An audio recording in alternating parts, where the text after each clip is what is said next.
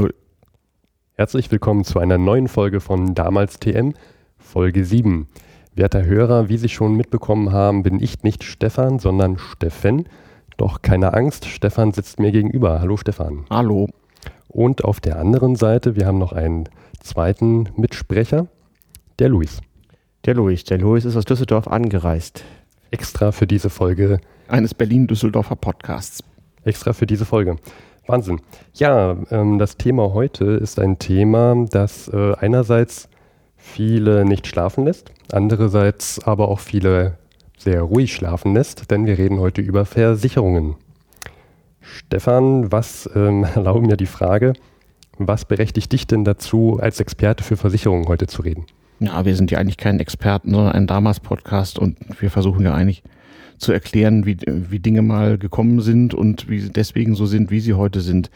Und die Sache mit den Versicherungen, ja nu, ähm, jeder hat irgendwie eine und muss damit klarkommen und äh, äh, jeder hat sich auch schon mal drüber geärgert und ähm, ist, glaube ich, ganz gut mal zu erzählen, wie das eigentlich alles so kam. Habe ich noch mal zwei, drei Minuten Zeit für ein bisschen Meta-Info, bevor wir hier ins Thema einsteigen? Ja, genau. Ich glaube, den Hörer interessiert auch, wo wir hier gerade sitzen, denn du hast dir eine neue Location gesucht. Ach nein, nicht wie. Also, also es ist der 1. Mai 2015, nicht? Äh, Kampftag der Arbeiterklasse. Wir befinden uns im äh, ehemaligen Westberlin in Wilmersdorf, im Pangea-Haus in der Trautenaustraße. Ähm, auch so ein historischer Ort. Mhm. Da befindet sich nämlich das Studio von Kiez FM, deren UKW-Frequenz ich gerade nicht drauf habe. Also wir sind hier nicht live on air, sondern benutzen nur das Studio. Ähm, denn wir haben ja noch was vor und am 1. Mai in Berlin ist ja auch gar nicht so einfach, gute Locations zu finden. Wenn wir hier mit der Aufnahme fertig sind, fahren wir nämlich gleich zur Wikimedia Foundation ans Tempelhofer Ufer nach Kreuzberg in, der, in die Todeszone sozusagen und halten den, fünf, den PPW 15, den Podlove Podcaster Workshop, wo sich ähm, mindestens deutschlandweit 110 Podcaster treffen, habe ich eben gehört. Ähm, wir machen bald mal wieder eine Meta-Folge, nur mal ganz kurz. Wir hatten so ein bisschen Hörer-Feedback-Issues äh, von Leuten, die unseren Podcast über iTunes hören. Ähm, liebe äh, Apple-Device-Benutzer, leider mag Apple unseren Feed nicht so gerne und ist auch nicht so schnell dabei, neue Folgen dann auch auf die eigenen Server zu übernehmen. Das könnt ihr leicht umgehen, indem ihr auf eurem iOS-Device einen Podcatcher installiert, wie zum Beispiel Instagram oder Castro oder sowas und da den Feed, den ihr auf unserer Homepage www.damals-tm-podcast.de, ähm, wenn ihr den da einfügt, dann umgeht ihr nämlich die Apple-Server und habt plötzlich pünktlich immer die neuesten Folgen in bester Qualität auf eurem iPhone, iPad oder was immer ihr benutzt. Diese kurze Ansage normal. Ähm, und dann können wir jetzt eigentlich mal loslegen. Wir machen dann bald mal wieder eine Meta-Folge. Und äh, ja, liebe Hörer, vielen Dank für alle Flatterklicks, alles Feedback und so. Äh, auch so zum Sound, der ist hier mal wieder ein bisschen anderes, andere Studios, aber wird schon gehen. Mhm. Gut. Ähm, bevor wir jetzt richtig anfangen, Luis, du bist ja, bist ja eigentlich studierter Wirtschaftsmathematiker, wenn ich das so richtig in Erinnerung habe. Stimmt das? Ja, das meine ich richtig, ja. Das heißt, du kannst uns hier nachher ähm, schön erklären, was ist eine Versicherung und wie berechnet man sie ungefähr? Probierst du zumindest anzureißen. Ich probiere es, ja. Und ich habe schon gesehen, du hast dir ein mega fettes Buch mitgebracht, extra ausgeliehen. Was stellen uns das Buch doch mal vor? Ja, als Vorbereitung für den Podcast habe ich ja gegoogelt, was es gibt. Vor allen Dingen, weil wir damals TM sind, den historischen Hintergrund. Und da gibt es ein Standardwerk zur Versicherungsgeschichte. Das heißt, die Geschichte der Versicherungswirtschaft in Deutschland von Peter Koch. Ich nehme das mal hoch. Das ist ungefähr, das hat das Format eines äh, Telefonbuchs. Ziegelsteins, ja. Oder mhm. Ziegelsteins, mhm. auch richtig viel. Das ist so mhm. ganz aufwendig gemacht. Das mhm. ist auch vom GDV, vom Ver Gesamtverband der deutschen Versicherungswirtschaft mitfinanziert. Das merkt man auch so in den ganzen Bildern und vom mhm. Papier her. Da feiert sich die Versicherungswirtschaft so ein bisschen selber, also auch als Quelle mhm. dann auch zu hinterfragen. Ganz vorne dankt jemand seiner Frau für 50-jährige Geduld mit ihm und seiner versicherungsgeschichtlichen Arbeit. Ja. Also richtig hui, hui, hui, hui, hui, hui. Wahrscheinlich auch notwendig. Ja, ja, ja. ja. Genau. Da. Ich kann es dir mal vorlesen. Na, na, okay, meinetwegen hier für die Feministinnen von heute, so war das damals, lies. Meine Frau Luise, die eine mehr als 50-jährige Beschäftigung mit der Versicherungsgeschichte intensiv begleitet und den hierfür erforderlichen Freiraum geschaffen hat.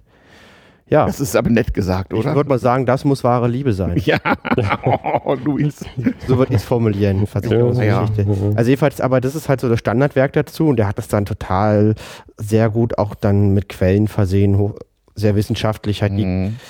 Deutsche Versicherungsgeschichte erarbeitet und das habe ich mir halt über Fernleihe bestellt. Das war nicht so einfach zu bekommen und habe das jetzt hierher geschleppt und muss den ganzen Tag auf später auf den Workshop Mhm. für Podcast mit den Ding rumlaufen. Aber es ist es wert. Das ist ein Das gutes ist sehr Buch. ordentlich, Luis. Da weißt du mal, wie sich das angefühlt hat, als ich noch studierte, so vor dem Internet. Da, da hatte man immer schön so den Rucksack voller Bücher. Ja, super. Hm, Das muss eine tolle Zeit gewesen sein. Natürlich.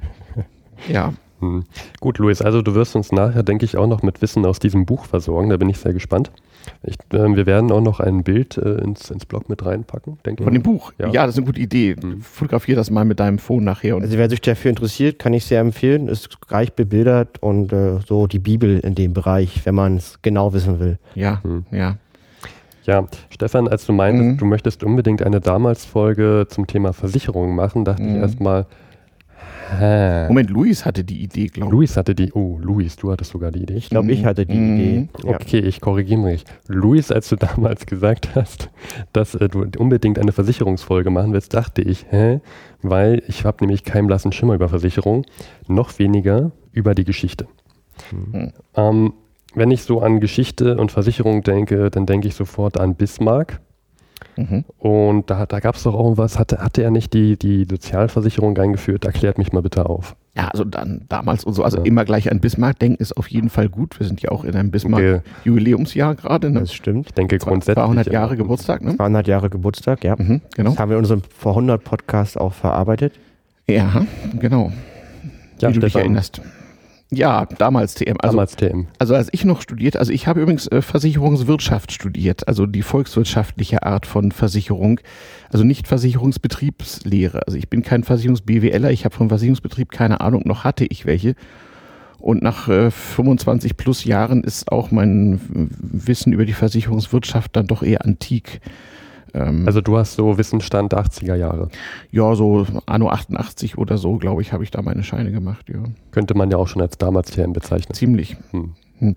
Aber äh, tr trotzdem, also es ist, es ist wichtig. Also ich bin ja auch sofort darauf angesprungen, dass wir das machen müssen. Vielleicht mal so Themenrelevanz. Also ich, ähm, ich will dir ja nicht vorgreifen oder so. Habt ihr was dazu vorbereitet, warum wir hier in damals TM über Versicherung reden, was eigentlich der Witz ist und warum und Ja, über Versicherungen reden generell halte ich für sehr, sehr sinnvoll, weil man überlegt, wenn man Gehalt bekommt, für was man das ausgibt. Wie viel Geld gibt man für Apple-Produkte aus und wie viel Geld von seinem Einkommen, gerade von seinem Bruttoeinkommen, gehen für Versicherungen drauf. Mhm. So dann die Größen vergleicht. Und dann finde ich, macht es schon Sinn, sich mit Versicherungen zu beschäftigen. Was ist das? Was macht das aus? Welchen Mhm. sollte man haben? Was bringt es ein? Mhm. Was sind die Unterschiede? Wo kommen wir da eigentlich her? Wo wollen wir hin? Mhm. Und das ist für mich die Relevanz der Versicherung. Okay. Also klar, man kann das einmal in dem, in dem Ding sieht, von wegen, ähm, äh, wofür braucht man das und wa was gilt es zu beachten, ähm, damit auch dieser Aspekt dazu beiträgt, dass man nicht ständig pleite ist oder sowas. Aber äh, viel wichtiger ist, denke ich, dass man einfach äh, auch erklären muss, wieso das Versicherungswesen und äh, so der, der tägliche Umgang und Ärger, den man so mit Versicherungen hat, wieso der so ist und warum das eigentlich trotzdem eine wichtige Sache war und ein sozialer, ein gesellschaftlicher, ein ökonomischer Fortschritt war, ähm, dass das sozusagen allgemein zugänglich wurden, wurde und auch worin die Problematik jetzt besteht. Also was wir jetzt so mit Finanzkrisen auf allen möglichen Finanzmärkten und so weiter haben und Versicherungen sind Teil der Finanzwirtschaft. Ähm, das hat ja auch was damit zu tun, dass die gute alte Versicherung eigentlich in den Hintergrund getreten ist und äh, überwiegend äh, Wetten abgeschlossen werden. Das wollen wir nochmal vertiefen, finde ich ein bisschen. Also, Ja, ich habe auch in meinen Recherchen einige unsinnige, äh, kuriose Versicherungen gefunden. Zum Beispiel gibt es eine, eine äh, Alien-Entführungsversicherung.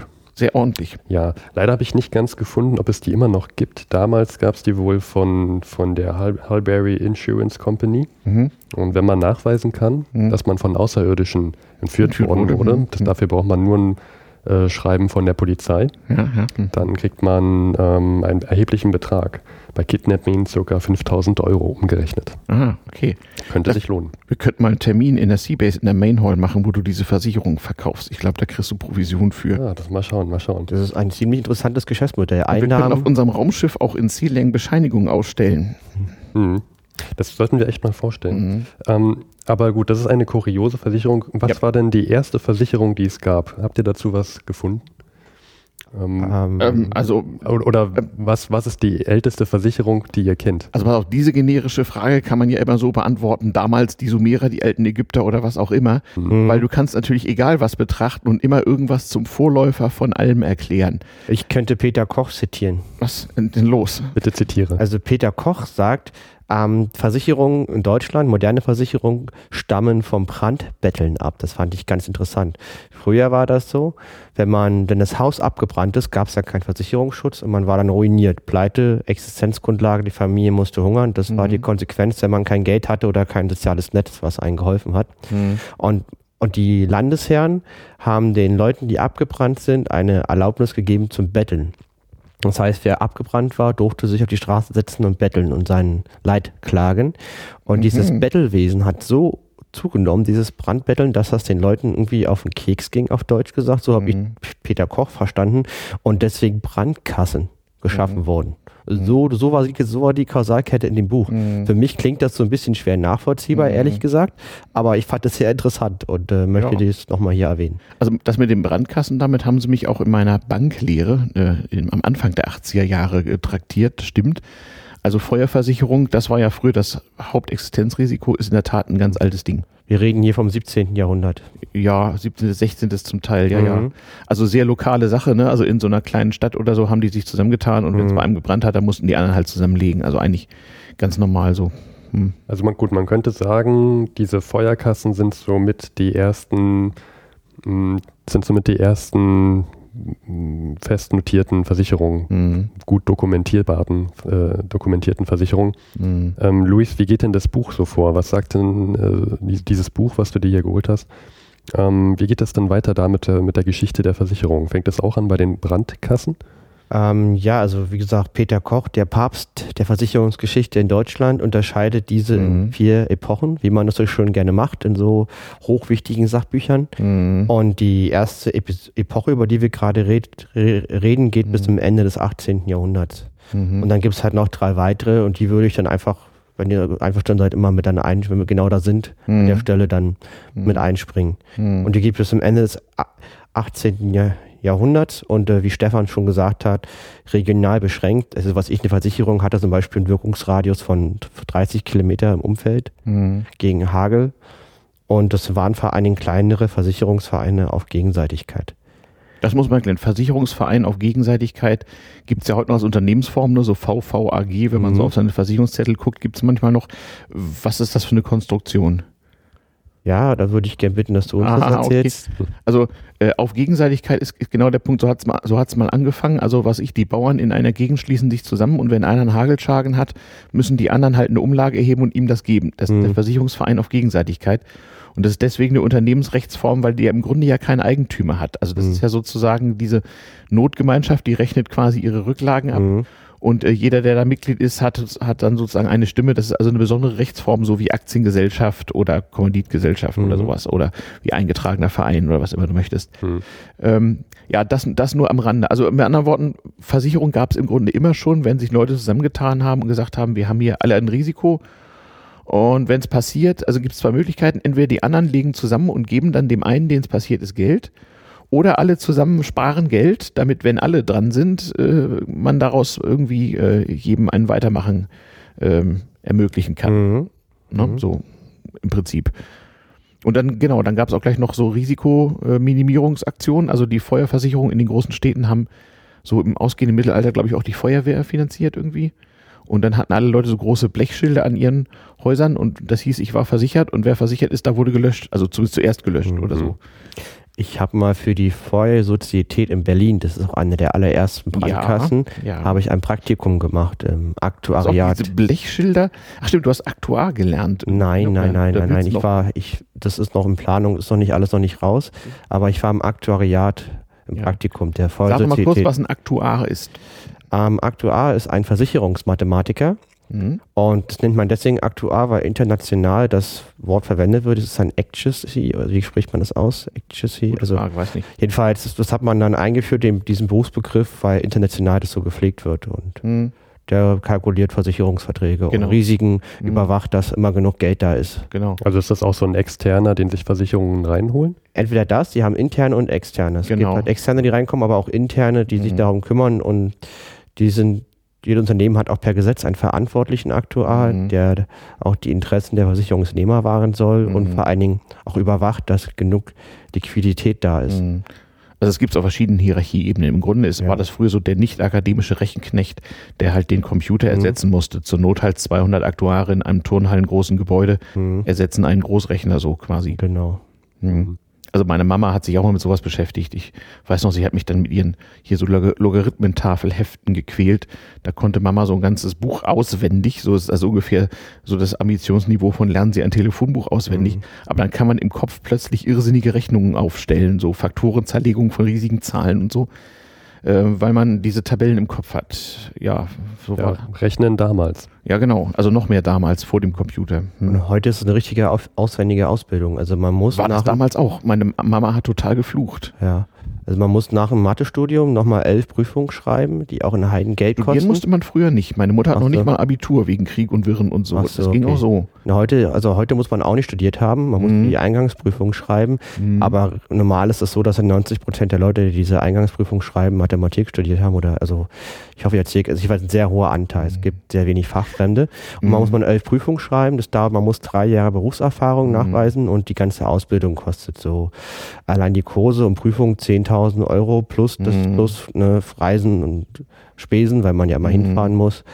und ja, dann ist man aber qualifiziert, findet gut Arbeit und wird auch Mhm. ganz gut bezahlt, muss man Genau. erwähnen. Gut, je, je komplizierter die Versicherungen werden, desto mehr muss man natürlich rechnen, desto anspruchsvoller muss natürlich auch die, Mhm. die Ausbildung sein. Mhm. Ähm, je, also je, je, je schwieriger die Versicherungen wurden, kommen wir da mal wieder zurück auf die Geschichte. Ähm, also das erste, die erste Stufe in, in diesen, von diesem Beta Koch Mhm. sagt äh, ungefähr bis Ende 18. Jahrhundert und, und was kommt dann nach diesen Gegenseitigkeiten? Da muss also aus seiner Sicht wird es dann komplizierter. Mhm. Was, was, was passiert da ungefähr? In der Ähm, zweiten, in der zweiten Stufe der Geschichte. So als Vergleich, also 1850 haben 4000 Mitarbeiter in Deutschland im Versicherungswesen gearbeitet, Hm. nach Peter Koch. Mhm. Also es war noch ein sehr kleiner Wirtschaftszweig. War ja auch nicht für jedermann, sondern so Mitte des 19. Jahrhunderts war Versicherung eigentlich nur was für Handel und Gewerbe und für die Hausbesitzer. Ne? Privilegierte. Und Bauern auch, so Ja. Hagelversicherung und Mhm, so. Genau. Und ähm, Kenntnisse waren nicht gefragt für die Mitarbeiter in der Versicherung damals. Mhm. Wie du schon meintest, es war sehr einfach, sondern wichtig waren Fleiß, Hingabe Hm. und eine schöne Handschrift. Ja, siehst du, das waren damals die Merkmale. Hm? Regelmäßige Arbeitszeiten waren so 72 Stunden. Das fand ich schon viel. Kein Krankengeld natürlich. Lohn, Kassierer 130 Mark, der auch eine Kaution von 2000 Mark stellen musste, weil er halt Zugriff zur Kasse hatte. Mhm. Antragsprüfer 128 Mark und sonstige Angestellte 83 Mark. Jetzt als Ja, also im Vergleich zum Hafenarbeiter mit 60 Mark waren die Jungs auch nicht so doll dran. Ne? mh, Ja. Ich weiß auch nicht, wie, we- weißt du ungefähr, wie viel ein Hafenarbeiter arbeiten musste? Wahrscheinlich auch um die 72 Stunden. Na, war, ja gut, Arbeitszeiten sind natürlich, weil sie damals noch nicht so reguliert war, etwas schwerer statistisch zu vergleichen. Aber jedenfalls gab, war damals sechs Tage Woche und ein Tagwerk war im Grundsatz und ein Aufgang bis Sonnenuntergang.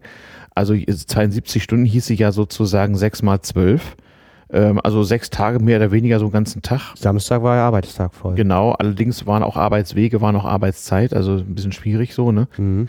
Ähm, aber äh, klar, äh, solche Vergleiche hinken aber immer. Ähm, ich meine, das merkst du ja schon, was ich, wenn du mal eine Weile in den USA gearbeitet hast, da sind die Arbeitszeiten ja auch sehr viel länger, die Urlaubszeit weniger, aber die machen sich einfach nicht so, nicht so tot dabei. Also irgendwie ist das Arbeitsleid dann auch nicht höher. Mhm. Oder guck dir die Franzmänner an mit ihrer zwangsweisen 35-Stunden-Woche seit den 80er Jahren, damit haben sie sich planmäßig hingerichtet und jetzt haben sie den Salat. Äh, wir schweifen ab. Ja. Mhm. Gut, also die, die, die zweite Stufe nach ihm ist also, unterscheidet sich von, von dem Ende des 18. Jahrhunderts dadurch, dass es jetzt deutlich komplexer äh, wird von den, Genau. von den Rechnungen. Verstehe Dafür gibt es drei Ursachen, die er Mhm. fest, feststellt in seinem Ja, Buch. zum Beispiel. Ähm, wie gesagt, diese zweite Episode, über die wir gerade reden, geht bis zum Ersten Weltkrieg, um das nochmal zeitlich einzuordnen. Mhm. Und die drei Ursachen für diesen Wachstum und für diesen Boom am Versicherungsmarkt sagt er einmal, dass halt das Risiko kalkulierbar wird durch die neuen Methoden der Mathematik und Statistik, also Mhm. dieser versicherungsmathematischen Methoden der Aktuare. Genau, und diese Mathe, die war ja überhaupt erst vor 100, 150 Jahren überhaupt erfunden, ne? Genau, die Mhm. kam dann erst auf. Mhm. Dann zweitens, die Industrialisierung führte zu einer Industrie und diese Industrie brauchte Versicherung. Mhm. Also es gab auch Nachfrage, mehr Mhm. Nachfrage als vorher. Und der dritte Grund war, das fand ich auch interessant, damit habe ich nicht gerechnet, dass halt nach den napoleonischen Kriegen Mhm. entstand in Deutschland Nationalismus. Mhm. Und Nationalismus führt dazu, dass das Interesse da war, eine einheimische Versicherungsindustrie aufzubauen im eigenen Land praktisch. Mhm. Ja, zumindest das mal irgendwie national mm, zu regeln. Ja. Ähm, aber soweit ich weiß, also äh, es braucht auch auch eine gewisse bürokratische Tradition und Verwaltungskraft, um sowas wie einen großen Versicherungsbetrieb überhaupt aufzubauen. Und wenn du jetzt guckst, so zu Kaisers Zeiten, was für Versicherungsreklame es in den Straßen äh, gibt, wenn man, ich sammle ja so alte Filmschnipsel, so Mhm. aus, den, aus dem Beginn der Filmaufnahme so, dann siehst du englische Versicherungen, deutsche Versicherungen und dann noch die Firma Generali aus Italien, die seitdem schon in Deutschland tätig ist. Mhm. Äh, das waren so diejenigen, welche, natürlich in Japan gab es das dann auch mit einer anderen Tradition und so, aber für eine richtige Versicherung brauchst du eine Menge Verwaltungskraft und du brauchst quasi eine Kultur von einer gewissen Bürokratie, Mhm. sonst geht das nicht. Namentlich ohne Computer geht das sonst überhaupt nicht, weil du nicht weißt, ob du nächstes Jahr pleite bist, weil Mhm. die Mathematik ist kompliziert und du brauchst, das ist das nächste Problem, du brauchst eine gewisse Menge an Versicherungsnehmern, sonst funktioniert ja die Statistik nicht. Genau, man braucht eine Risikostreuung, ein Mhm. Kollektiv, was ähm, Hm. Auch repräsentativ ist von der Schadenshäufigkeit Genau, und Schadenshöhe. Kalkulierbarheit. Kalkulierbar, Mhm. genau. Ich habe von der Gotha-Versicherung gelesen, Mhm. dass sie zum Anfang, ich glaube, ein Jahr lang Versicherungen erstmal verkauft hat, bevor sie überhaupt so als Unternehmen richtig als Versicherung tätig war. Ich glaube, es war auch so ein Mhm. Versicherungsverein am Anfang. So fing es ja immer an. Ne? Mhm. Ein paar Leute tun sich zusammen und sagen, hier, wir sind alle Kaufleute und unsere Schiffe gehen gelegentlich unter, was machen wir denn jetzt? Und äh, äh, so kam das dann halt als, Mhm. als Verein. Ich glaube, die Gotha-Versicherung hieß auch mal Versicherungsverein. Ich habe bei einem der Bosse damals Vorlesung gehört tatsächlich. Mhm. Äh, der Ah. hat nebenbei äh, versucht, zum Professor zu bringen und Mhm. dazu muss man Vorlesungen halten. Und das war total cool, weil der hat dann immer so aus der Praxis erzählt, wie das so ist, wenn man Chef von so einer großen Versicherung ist, äh, ja, womit man sich dann so rumschlagen muss. Also, liebe Hörer, ist alles ein bisschen trocken am Anfang, die, äh, die, die Bonbons kommen noch, wartet mal. Ähm, ganz, ganz lustig, Mhm. als ich zu der Gotha-Versicherung oder dem Versicherungsverein damals Mhm. gelesen habe, wenn ich das richtig in Erinnerung habe, ist auch von diesem Versicherungsverein der älteste ähm, Versichertenschein noch, noch ähm, dokumentiert. Stimmt, der Versicherungsschein, das ist das, was auch Police heißt, ja. Hm. Und der fängt irgendwie, also der erste Versicherungsschein fing wohl bei der Gotha-Versicherung bei 1001 an. Mhm. Einfach um den Eindruck zu erwecken, dass schon sehr Man viele hätte schon Menschen. mehr Kunden, ja. ja, dass Ja. schon sehr viele Menschen da Wie versichert beim neu werden. gegründeten Unternehmen wo die, wo die erste Rechnung auch irgendwie 4213 anfängt oder so, ja. Ja. Also man, Mhm. man, Vers- Versicherung heißt ja auch, man muss dem Versicherten äh, ein, gewissens, ein, ein gewisses weiches Federbett zeigen. Sicherheitsgefühl. Genau, auf Mhm. das er fällt. Genau. Das ist übrigens eigentlich ein wichtiger Punkt. Die ganze Geschichte, warum äh, Versicherungen einen Vertrieb unterhalten, wo Massen von Vertretern mit zum Teil ziemlich falschen Anreizen über Provisionen möglichst vielen Leuten möglichst viele Versicherungen andrehen sollen und wes wobei dann 20 Prozent oder so des, dessen, was man als Versicherungsnehmer für seine Versicherung bezahlt, nur für den Vertrieb draufgehen. Das kommt daher, dass Versicherungen nur funktionieren, wenn sie möglichst viele Kunden haben. Ja. Also dieser Zwang aus der Anfangszeit, möglichst schnell, möglichst große Kollektive aufzubauen, begründet die Tradition, weswegen Versicherungsvertrieb eben heute noch so unangenehm ist, wie er nun mal ist, wenn man dem so als Kunde ausgesetzt ist. Ich habe dazu ein paar Zahlen. Also 1885 gab es 2000 Versicherungsagenten oder Außendienstmitarbeiter Mhm. und 1895 Mhm. gab es 80.000 Mhm. und zum Ende des Ersten Weltkriegs 156.000 und 1939 zu Beginn des Zweiten Weltkrieges 300.000 Versicherungsvertreter. Vertriebler. Also haupt- und nebenberuflich, muss man dazu sagen. Ja, ja. Also schon eine Auch irre da waren Anzahl. 60 Millionen Einwohner. Äh, das ist das Irre. Ist ja, das ist ja fast wie, wie das ist ja fast wie im Anhalter, wo man, wie war das, die Telefondesinfizierer, Friseure und Wirtschaftsprüfer zuerst geschickt hat oder so.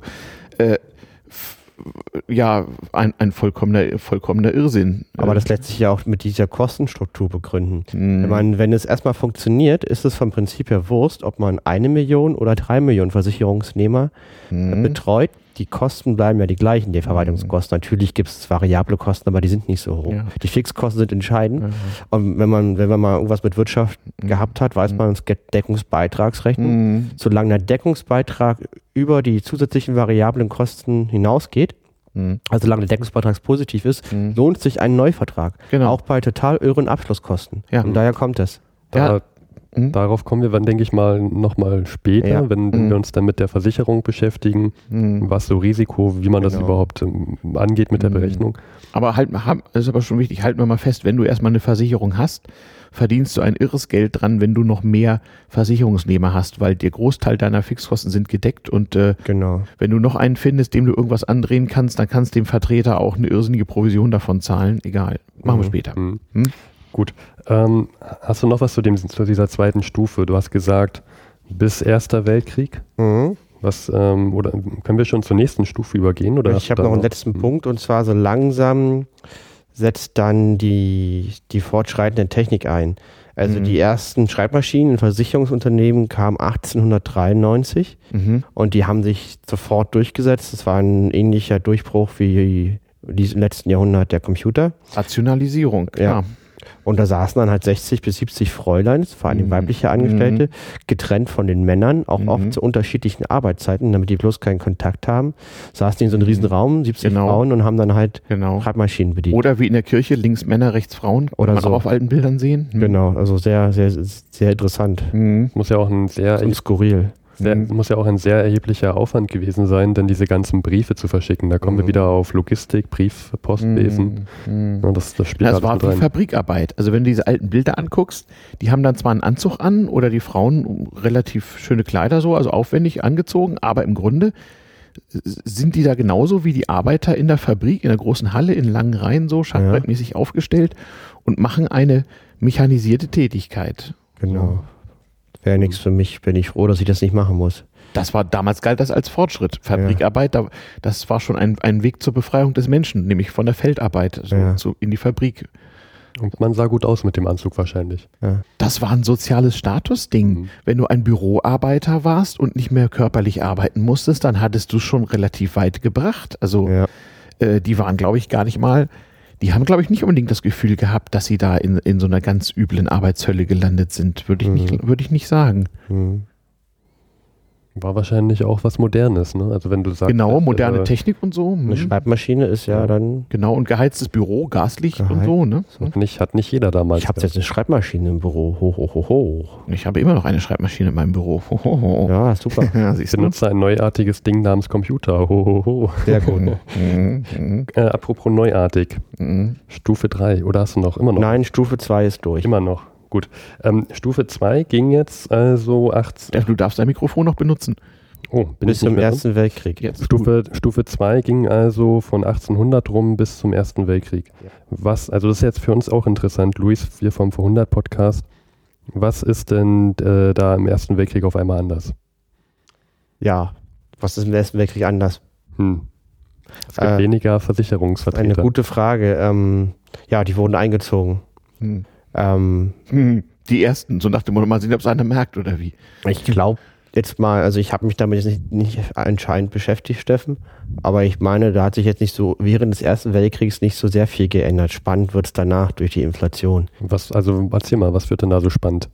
Ähm, zwar na, die, durch Inflation hat man den spannenden Effekt, das hat Peter Koch rausgearbeitet, das haben wir so auch nicht Mhm. klar, weil was ist, wenn das Geld weniger Mhm. wert ist? Man Mhm. kann viel einfacher eine Versicherung gründen, weil man das Standkapital total einfach aufbringen kann. Wenn jetzt ein Brot zig Milliarden Euro kostet, dann kann jeder eine Versicherung gründen, weil jeder hat Milliarden Euro Kapital. Aha. Und das ist auch so passiert. Das heißt, also, es gab einen riesigen Gründungsboom an Versicherungen und das hat Egal, den wir Markt gründen demnächst auch eine. ja, gen- das hat den Markt total bereinigt. Mhm. Und es gab einen Zusammenschluss und eine unheimliche Konzentration am Markt. Das war so Mhm.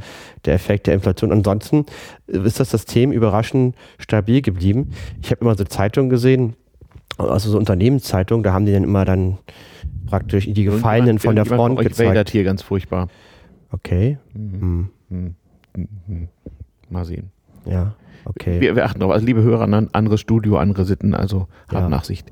Ja, erzähl. Also jedenfalls Versicherungen sind immer konservativ auf Seiten der Regierung gewesen. Die waren auch dann, haben ihre Angestellten ins Feld geschickt und ja, so würde ich das formulieren. Und in, den Unternehmenszeitungen hat man dann gesehen, wie sie ihre Gefallenen dann abgebildet haben und Ja, der Staat hat auch da ganz furchtbar zugegriffen ne, und hat die Versicherung erstmal um ihre Kohle erleichtert Ja. und die, wie gesagt, die meisten Angestellten äh, irgendwie an die Front geschickt und Mhm. äh, im, im Zweifel einfach per, per, per Gesetz, per Erlass äh, äh, geregelt, dass das mit den Versicherungen jetzt mal anders läuft. Also das, das natürlich Zerstörung aufgrund von äh, Krieg war natürlich wie Naturkatastrophe Mhm. eingestuft. Also kriegst schon mal gar nichts, gar nichts dafür, wenn ein Haus vom bösen Feind zerstört wird und so. genau.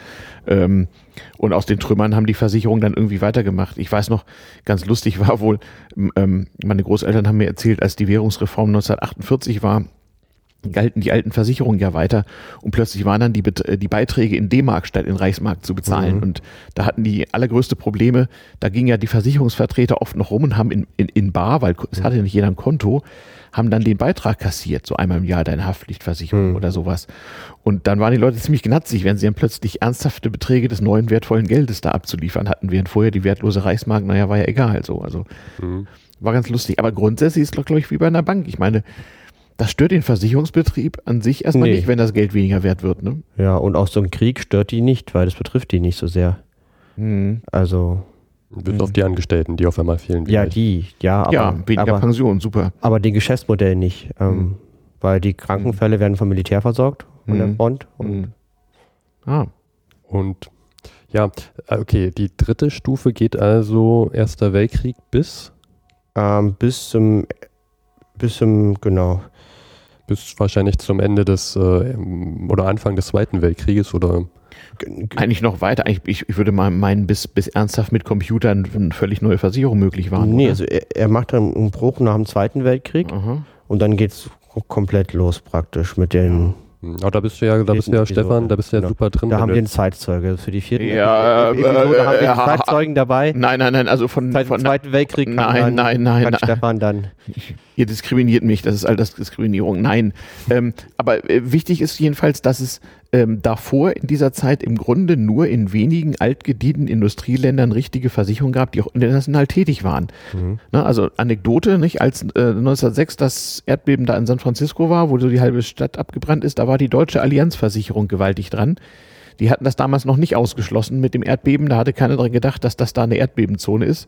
Und die hatten da relativ viele Versicherungsnehmer und ähm, der damalige äh, äh, Vorstandschef musste also richtig Rück Rücklagen liquidieren, um alles zu bezahlen. Aber das hatte Allianzversicherung in den Vereinigten Staaten von Amerika einen enormen Imagegewinn gebracht, von wegen, ey geil, die, die zahlen ja wirklich. Und äh, das äh, wurde dann zwar durch den Ersten Weltkrieg dann zunichte gemacht, aber es ist immer schon so gewesen, dass das Versicherungsgeschäft ein internationales immer war und ge- immer geblieben ist. Also ne, Lloyds als Schiffsversicherer oder wie gesagt die italienische Generali machte äh, schon vor 1914 im Deutschen Reich blendende Geschäfte. Überall gab es Schilder, Generali, Generali, war, war eben so. Ne? Mhm. Die habe ich auch mal gearbeitet als Praktikant. Aha, aber ja, gearbeitet ja, aber äh, bezahlt hast du, bezahlt bekommen hast du nichts und verdient hast du, keine Ahnung. Äh, Doch, als Praktikant hat man da ganz gut verdient. Also für, für Praktikantenverhältnisse, ja. Okay. Das war schon gut. Okay. Ähm, Zwei Euro die Stunde plus ein Pausenbrot. nein, nein, das war schon, war schon echt nett. Also klar, man konnte nichts zurücklegen, aber man konnte ganz normal leben davon. Was bei, Praktikant, das Ja. ist schon mal gut, ja. Ganz normal. Also wie jeder andere auch mit Essen Ja. gehen, Unterkunft und so. Das ist übrigens, das ist übrigens traditionell auch die, ähm, ja, wie soll ich sagen, ähm, die Motivation vieler Leute, äh, äh, so, so die Frage, wie gerate ich denn eigentlich dahin? Also zur Versicherung. Das ist oft auch ein finanzielles Motiv. Denn wenn man da den richtigen Job abgreift und die richtigen Dinge macht und sich ein bisschen im Vertrieb prostituiert, dann kann es durchaus sein, wenn man sich nicht ganz doof anstellt, dass die Kohle stimmt am Monatsende, ja. Ja, also ich mache ja jetzt praktisch beruflich Projekte bei verschiedenen Versicherungen Mhm. und da sieht man interessante Sachen. Mhm. Nur um das jetzt mal zu erwähnen. Um es auch selber zu erzählen, ich, ich glaube, das kann ich ruhig sagen. Mhm. Ähm, ich habe ja, ich habe mir auch einen einen Werkstudentenjob gesucht. Und ja, dann hatte ich auch die Wahl, ob ich mich beim Land Berlin wieder als Tutor bewerbe oder ob ich in die freie Wirtschaft gehe. Und da gab es auch eine, eine Versicherung, bei der ich jetzt auch arbeite und die, die hat einfach super Arbeitsbedingungen, zahlt super. Ich kann, ich kann gar nicht, ähm, also es, ich, ich habe in meinem Studium eher Versicherung gemieden und arbeite jetzt für eine, einfach weil die so tolle Bedingungen hat zum Arbeiten. Genau, weil du hast ja nur begrenzte Zeitmenge, mit der du dein Leben finanzieren musst. Und von daher hat sich der Job echt angeboten. Mhm. Na klar. Ah gut, dann sind wir also, wir sind also in der dritten Stufe ähm, zwischen den beiden Weltkriegen und auch noch am Ende des Zweiten Weltkrieges und dann kommen wir schon danach, deine, Stefan, deine, deine, wer war das, deine Großmutter, Mhm. läuft dann also und bittet die ganzen Versicherungsteilnehmer oder Versicherten, ihre Beiträge zu zahlen. Nee, Oma hat mir das erzählt. Nee, das war eine Freundin von ihr. Ähm, die hatte, wie das so ist, nach dem Krieg halt keinen Job, wie so viele. Und hat dann eben auch einen bei der Versicherung gekriegt. Und die hatte dann die tolle Aufgabe, Lebensversicherungsprämien so in Bar bei den Leuten zu kassieren. Und da war gerade die Währungsreform gewesen. Und das war ein total hammerknochenhart übler, mieser Job. Also, weil die Leute waren alle natürlich total verhärmt darüber, dass ja ihre Versicherung ja noch gilt. Da hatten sie gar nicht dran gedacht. Und von der knappen neuen D-Mark, der sehr knappen neuen D-Mark, sollten sie jetzt mal eben, was weiß ich, 45 oder 75 Mark bezahlen oder so, so Jahresprämie für irgendeine Versicherung. Und Mhm. äh, ja, äh, da musste sie oft genug, schnell genug weglaufen, ja. Also sonst, ähm, Also, also hohe Schuhe waren da eher vom, vom Nachteil, ja. wenn es die überhaupt damals gab. Nein, weil in diesen Trümmerruinen da äh, war das ohnehin ein bisschen schwierig. Also es war so eine völlig absurde Situation. ne? Also du bist da rumgerannt durch deine Ruinen, Mhm. hast den Leuten, die da gerade so wieder, wieder versuchen, so mit äh, neu gedrucktem Geld irgendwie sowas wie eine Wirtschaft aufzubauen und alle hatten keine Kohle, ganze Familie wohnten in einem Zimmer, ja, äh, oder in irgendwelchen Kellern und sonst wie. Und du kommst dann, äh, ich komme von der unserer Versicherung. Übrigens, Ihr Beitrag ist fällig. Äh, Ja. Gegen ich hätte gerne. Ihr halbes Monatsgehalt Prämie, bitte. Aber das ist halt, das funktioniert immer, immer. Das ist überraschenderweise ziemlich äh, krisen, Mhm. also krisensicher. Ja. Das funktioniert halt. Hm. Gut, ähm, in dem Buch, Luis, nach dem Weltkrieg, warum, warum fängt er jetzt an und hat nur noch eine Stufe nach dem Zweiten Weltkrieg? Ich hätte jetzt noch eine fünfte Stufe erwartet, wenn er jetzt die dritte nur bis zum Zweiten Weltkrieg laufen lässt. Ähm, meine persönliche Theorie ist, dass, da gibt es einen Zusammenhang mit dem sehr hohen Lebensalter des Autors. Ah, Das Mhm. ist halt, der ist halt schon etwas betagter. Also wenn und er ich sich glaub- einer Frau für 50 Jahre Tätigkeit äh, im Sinne der Versicherungsgeschichte Genau. ähm, ähm, dann, ne, ähm, Aber ist auch okay, weil wenn man die letzten 30 Jahre erfahren möch möchte, sollte man sich dieses Buch eben nicht holen. Das steht aber auch ganz klar, das sieht man schon, wenn man das so sieht. Das ist, Mhm. Mhm. das ist eher für den großen Rahmen gedacht. was, was gibt es denn Spannendes zu erzählen nach dem, nach, dem, nach dem Zweiten Weltkrieg, seiner Sicht? Erstmal, bis wohin ist er denn gekommen? Ähm, er ist bekommen bis 2011 und hört bei Solvency 2 auf, als neue Herausforderung für die Versicherungswirtschaft. Bei was hört er auf? Bei Solvency 2, die neuen Regularien aus von der Europäischen Union. Solvency 2, das Ja, hört sich genau. Nach Euphemismus an. Aha. Ja, Soll ich dann nochmal später nachfragen oder eher nicht? nee, doch, kannst, du- da kannst du gerne nachfragen. Es hat die Frage, ob das jetzt relevant ist, aber das ist so der Umbruch, den gerade die Versicherungen Ich erfahren. glaube, wir machen nachher mal so, ein- so, so ein, Versich so ein Versicherungsnerd-Extra-Teil, wo es dann wirklich speziell wird.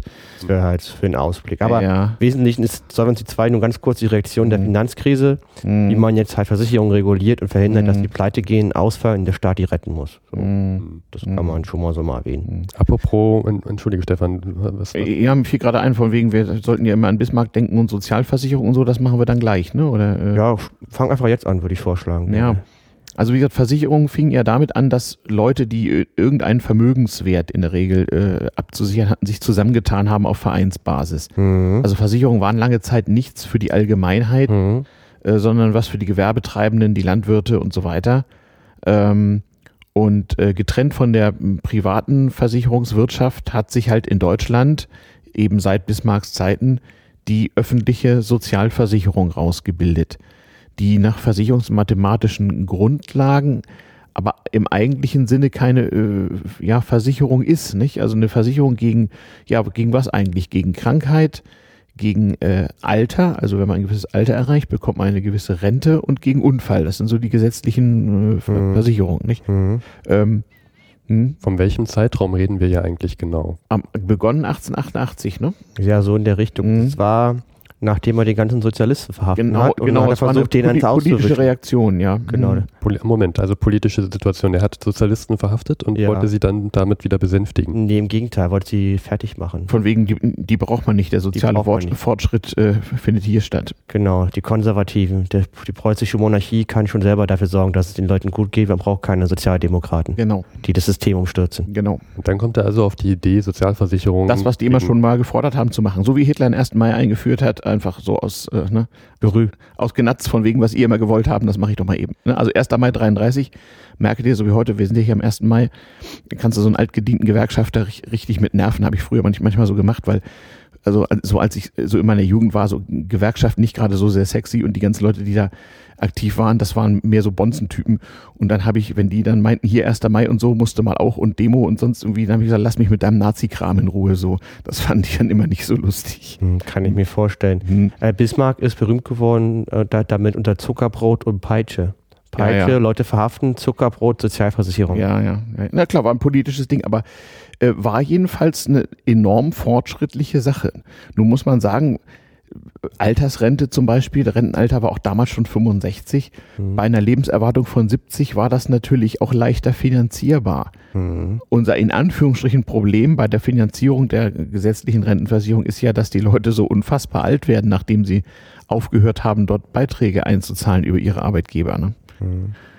Also daher auch eben die ständigen Diskussionen, Rente mit 63, 67, 65, 71, was auch immer ähm, die sozialverträglichste Lösung ist wahrscheinlich wirklich die Erhöhung des Renteneintrittsalters oder zumindest deren Flexibilisierung. Sonst kann man sich auch ohne Versicherungsmathematik ausrechnen, wie lange das noch gut geht.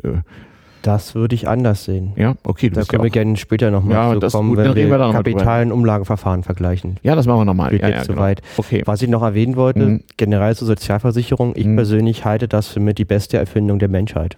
Ja, das, das, das war damals ein enormer toll. sozialer Fortschritt in Deutschland. Es ist noch ja. besser als Zeppeline. Ja, ja sowieso. Ja, mhm. Obwohl Zeppelin ist irgendwie geil. Aber naja, okay. Hm. Ja, weil, das ist beides geil. Weil einfach, wenn man mal die Welt bereist und man in Südafrika oder in Asien ist, die haben keine Sozialversicherungssysteme mm, mm. und das ist so absolut furchtbar. Also die haben halt noch dieses klassische Familien, Familiending und wenn der mm. Opa krank ist, dann muss die mhm. Familie 300.000 mhm. Euro bezahlen für die Krebsbehandlung mhm. aus der eigenen Tasche, weil es gibt keine Krankenversicherung. Na, keine privates Krankenversicherungssystem ja, wird schon geben. Ja, aber privat, aber, aber, aber, aber, keine gesetzliche wie bei uns, weil, ja, deswegen. Schwierig. Ja. Ja, tatsächlich äh, äh, war ein enormer Fortschritt, aber es mhm. wurde auch erst so langsam eingeführt. Also ich kann mich erinnern, irgendwie ähm, so mitten im Krieg 1941 oder so gab es ja auch eine Menge in Deutschland eine Menge so Reformen, also so äh, Modernisierungsdinge, Abschaffung der Frakturschrift, Einführung der Sommerzeit und mhm. auch, dass die Rentner dann auch in die gesetzliche Krankenversicherung durften. Mhm. Also das wohl war wohl früher nicht so. Also die Arbeitnehmer waren da schon drin, aber die Rentner war wohl ein anderes Ding. Also der Rentner der dann schwer krank wurde, der musste entweder selber Geld haben oder zur Fürsorge. Nicht? Das mhm. war dann so die staatliche, ähm, das Sozialamt sozusagen. Finde ich aber auch eine sehr gute Regelung. Also, dass das nochmal. Die Rentner keine Krankenversicherung mehr? Nee, nein, nein, nein, nein. Mhm. Dass die Rentner gut abge, mhm. abgefangen, äh, abge, ja, das ist auch, auch wieder politische Maßnahme. Damit wollte man mitten im Zweiten Weltkrieg beweisen, hier, ja, ja, okay, irgendwo ist Krieg, aber hier machen wir moderne Dinge. Ne? So. Propaganda halt. Ja. Ähm, okay. Bleiben wir noch mal kurz beim, beim oder kurz nach dem Zweiten Weltkrieg. Mhm. Du hast schon was erzählt, ähm, dass ja deine Großmutter von Tür zu Tür, Tür ging. Das war Nein, das war eine Freundin von ihr. Oma wäre das viel zu peinlich eine gewesen. Freundin von deiner. Aber meine Oma arbeitete bei der Volksfürsorge. Das war so, mhm. so, so das Arbeiterversicherungsding irgendwie. Also die war halt so, so richtig Sozialdemokratin und so. Mhm. Also meine Oma hätte mit ihren politischen Ansichten heute problemlos in die CSU eintreten können, aber also damals ne, hat sich das, war das halt, ne, naja, mhm. wenn man so eine Arbeiterfamilie kam, dann war man eben Sozialdemokrat. Es sei denn, man war Kommunist, aber dann war man sowieso der Erzfeind. Also, ne? Apropos Kommunisten, da Mhm. gibst du mir schon das Stichwort. Mhm. Ähm, hast du da was zu der DDR auch, was du uns sagen kannst? Äh, Ja, also die DDR hatte natürlich auch ein Versicherungswesen. Also Versicherungen sind wirklich äh, schon richtig eine verdammt krisensichere Geschichte. Die Mhm. kriegst du nie wieder weg. Ich habe sogar äh, einen Bekannten gehabt, dessen Vater bei der staatlichen Versicherung der DDR als Versicherungsmathematiker gearbeitet hat. Und auch im real existierenden Sozialismus gab es also Versicherungen. Viele gelernte DDR-Bürger, die uns zuhören, werden es bestätigen können. Es gab genauso wie, wie im Westen auch die äh, DDR-Sozialversicherung, die funktionierte ähm, in ihren Grundzügen auch genauso. Also SV, der SV-Beitrag wurde auch damals äh, vom Lohn einbehalten und anfangs noch auf irgendwelche Karten eingetragen, bis auch das mal edivisiert wurde. Ähm, äh, und bei einer staatlichen Versicherung der DDR hatte man auch seinen Wartburg zu versichern natürlich. Es gab auch Lebensversicherungen, aber das war dann mehr eine Form von, von Sparen oder von Kapitalanlage, weil die Versicherungssummen für diese Lebensversicherung in DDR-Mark waren meistens dann so, das reichte dann halt, um sich ein Trabi Mhm. zu kaufen oder sowas. Du konntest ja, wir hatten es in der Bankenfolge, ähm, du konntest ja in der DDR dein Geld nicht großartig anlegen. Du konntest auf ein Sparbuch anlegen, kriegtest ein bisschen Zinsen und eine der attraktivsten, in Anführungsstrichen, Anlagemöglichkeiten war tatsächlich der Abschluss einer Lebensversicherung. Und auch interessant, auch im Sozialismus war es immer so, dass der Versicherungsvertreter Provision kriegte. Also das waren durchaus kapitalistische Strukturen. Hm. Äh, ganz interessant, da hat man also nichts dran geändert. Und man merkt es heute noch daran bei der Gebäudeversicherung, weil in der DDR eben alle bei einer Versicherung waren und das zwangsweise, äh, war es möglich, Versicherungen anzubieten, die es im Westen so nicht gab. Mhm. Das merkte man später, als dann Hochwasser war. Wer noch eine alte DDR-Versicherung hat, da war Hochwasser noch versichert und für die anderen dann nicht. Das hat versicherungsmathematische Gründe. Wenn wir einen Exkurs machen, du als Versicherungsmathematiker kannst du bestimmt erklären, was der Vorteil von einer Monopolpflichtversicherung ist, die wir ja auch heute noch in manchen Regionen haben, so äh, in Form der Feuerversicherung zum Beispiel. Ähm, das hat einen riesigen Vorteil. Man Mhm. kriegt ein Kollektiv zusammen, was man Mhm. sonst nicht bekommt. Genau. Weil wer schließt ein Hochwasser, eine Hochwasserversicherung ab? Die Mhm. Leute, die am Fluss wohnen und Hochwasser haben. Mhm. Wer schließt keine ab? Die Leute, die auf dem Berg wohnen. Mhm. Aber damit ein Kollektiv funktioniert, braucht man Leute, die kein Hochwasser haben Mhm. und wenig Leute, die Hochwasser haben, damit dann im Mittel das Kollektiv die Schaden tragen kann. Genau. Und eine Monopolversicherung müssen alle eintreten. Und dann funktioniert das System. Hat aber auch äh, eklatante Nachteile. Zum Beispiel ähm, hat man Moral Hazard, Mhm. also praktisch falsche Anreize, weil Moral man ja Hazard den- ist eigentlich der, der Anreiz zum Versicherungsbetrug, sagen wir es deutlich. Das Genau. ist so das äh, Fachwort dafür, wenn man nicht so gerne von dem Ja. Anreiz zum Beschiss reden will, dann sagt man Moral Hazard, so als Versicherungs ähm, Maul Hazard, wie? Moral Hazard, Moral. Ah, Maul Hazard. Ah. Ja, genau, also moralisches äh, Risiko, so, also Hazard eigentlich so, Mhm. Ähm, so ein Gamble, ne? Also ich, ich guck mal, ob ich damit Mhm. durchkomme. weil es keinen Sinn dann machen, in Hochwassergebiet ein Haus zu bauen, weil Mhm. das Grundstück ist billiger und wenn es kaputt ist, kriege ich es finanziert. Mhm. Das wäre jetzt so der falsche Anreiz. Das ist in der Tat Fehlallokation von volkswirtschaftlichen Ressourcen, ja klar. Genau, deswegen sind diese Ja. Monopolversicherungen immer sehr mit Vorsicht zu genießen. Ja. Das ist nicht immer gut. Also wenn alle danach Nee, man schreien, kann dann die Solidargemeinschaft ausbeuten damit, ja klar. Genau, wenn Mhm. alle danach schreien, die Presse schreibt ja sowas gerne nach Mhm. jedem Hochwasser, wir brauchen eine Zwangsversicherung, weil Mhm. äh, ein, einfache Lösung für ein kompliziertes Problem, Mhm. der Klassiker, ähm, muss man manchmal doch weiterdenken. Ja. Ja. Da sieht man aber, der ganze Versicherungskram ist eine hochpolitische Sache. Merkt ihr Mhm. das? Mhm. Es ist wirklich eine ganz politische Frage, wie Versicherung in so einem Land organisiert ist und wer wo drin zu sein hat, wer viel, wie viel bezahlt, wer profitiert, wer Mhm. kauft, wer verkauft und so weiter. Und alle Staaten haben sich immer schon massiv eingemischt. Ne? Es gibt ein Mhm. Bundesaufsichtsamt fürs Versicherungswesen, heute zusammengeführt in der BaFin. Genau. Bundesaufsichtsamt für Finanzdienstleistungen oder sowas, glaube ich, heißt BaFin, ne? Klingt schon mal gut. Ja, also ne, es gibt immer staatliche äh, Behörden, die den Versicherungen ihre Tätigkeit im Einzelnen genehmigen müssen. Ganz interessant. Mhm. Und äh, der Staat verdient auch gut, ne? Man zahlt Versicherungssteuer. Wie hoch ist die eigentlich jetzt? Gute Frage. Aha, Hm. Ähm, ja, das, man hört ja diesen Podcast noch in 500 Jahren, das Ja, wird sich ja eh genau. ändern. ne? Also, mit jeder Versicherungsprämie verdient der Staat immer schön mit. Könnt ihr mal auf eure Hm. Abrechnung gucken. Apropos Profiteure, Hm. ich habe ja noch auf meinem Zettel zu stehen, dass du noch etwas über die Lebensversicherung erzählen wolltest. Stefan, wie. Die Lebensversicherung. Also ja, es gibt einen Aspekt, den hatten wir so noch, äh, so noch nicht. Also zunächst mal, ich hatte es ja ganz am Anfang gesagt, muss man aufpassen, ist es wirklich eine Versicherung, was ich hier vor, mhm. vor mir habe, wenn Versicherung draufsteht. Das heißt, wird tatsächlich ein Risiko versichert? Also Steffen versichert sein Haus gegen Blitzschlag? Mhm. Oder schließen Stefan und Luis eine Wette ab, ob in der nächsten Zeit in Steffens Haus der Blitz einschlägt? Mhm. Das kann man ja genauso machen. Es gibt ein Ereignis, was definiert ist, mhm. und wenn das eintritt, gibt es eine gewisse Menge Geld. Und das bekommt man, wenn man vorher eine gewisse Prämie bezahlt hat. Das heißt, Wette und Versicherung liegen nah beieinander. Und das sieht man auf den Finanzmärkten, nicht? Dass äh, im Grunde genommen 99,9 Prozent Wetten und 0,01 Prozent Versicherung sozusagen mhm. äh, gehandelt werden. Ähm, und Sozialversicherung ist, ist sozusagen die andere Richtung. Da gibt es noch eine Grenzfläche, nämlich hin, ich sage das eben am Beispiel der DDR-Lebensversicherung, hin zur Kapitalanlage. Also der Staat in Deutschland hat immer schon das Lebensversicherungssparen, so wurde es mhm. tatsächlich genannt, gefördert, indem man gesagt hat, wenn man eine Lebensversicherung, die bestimmte Kriterien erfüllt, abschließt, dann kann man die Beiträge ganz oder zum Teil von der Steuer absetzen, also sein zu versteuerndes Einkommen mhm. mindern. Das ist ja nichts anderes als eine Steuersubvention. Genau. Das heißt, ein staatlicher Anreiz, Lebensversicherung abzuschließen. Und mhm. natürlich mhm. gab es immer schon Lobbyismus seitens der Versicherungen ähm, lieber Staat, macht doch mal die Gesetze so, dass alle sich immer schön Lebensversicherungen kaufen. Und ne, also so wie später dann Riester und ähnliches, das ist ein gigantisches staatliches Provisionserzeugungsmodell. Mhm. Hm? Ähm, der Verband, der das macht, ist der Gesamtverband der deutschen Versicherungswirtschaft. Da gibt es bestimmt viele Lobbyisten, die genau. alle gut bezahlt ich sind. Ich war da mal Werkstudent. Und? Ist sehr interessant. Sehr, aha, das klingt nach. Ist sehr interessant, aber na, man muss sich halt auch fragen, für welche Interessen die einstehen. Das sind nicht immer also das ist ein spannender Verband, die machen sehr gute Arbeit, mhm. aber die arbeiten halt für ihre Mitglieder, die Versicherungsunternehmen. Mhm. Das muss man immer wissen, bei allem, was sie sagen. Ja, natürlich. Die, die arbeiten nicht für die Versicherten, oder sonst irgendwie Nein. vergiss es, das sind Lobbyisten ja. für alle andere. Ja. Ne? Entscheidend ist, wie viel Kohle am Ende überbleibt und auf dem Provisionskonto steht. Der Typ, der das bezahlt oder irgendwie krank wird, ist vollkommen unwichtig. Mhm. Ne? Die Leistungsabteilung, die dann zahlen muss, da läuft natürlich ein ganz anderer Film. Das weiß jeder, der mal einen ernsten Versicherungsfall hatte, dann ist es plötzlich gar nicht mehr so lustig. Mhm. Ne? So.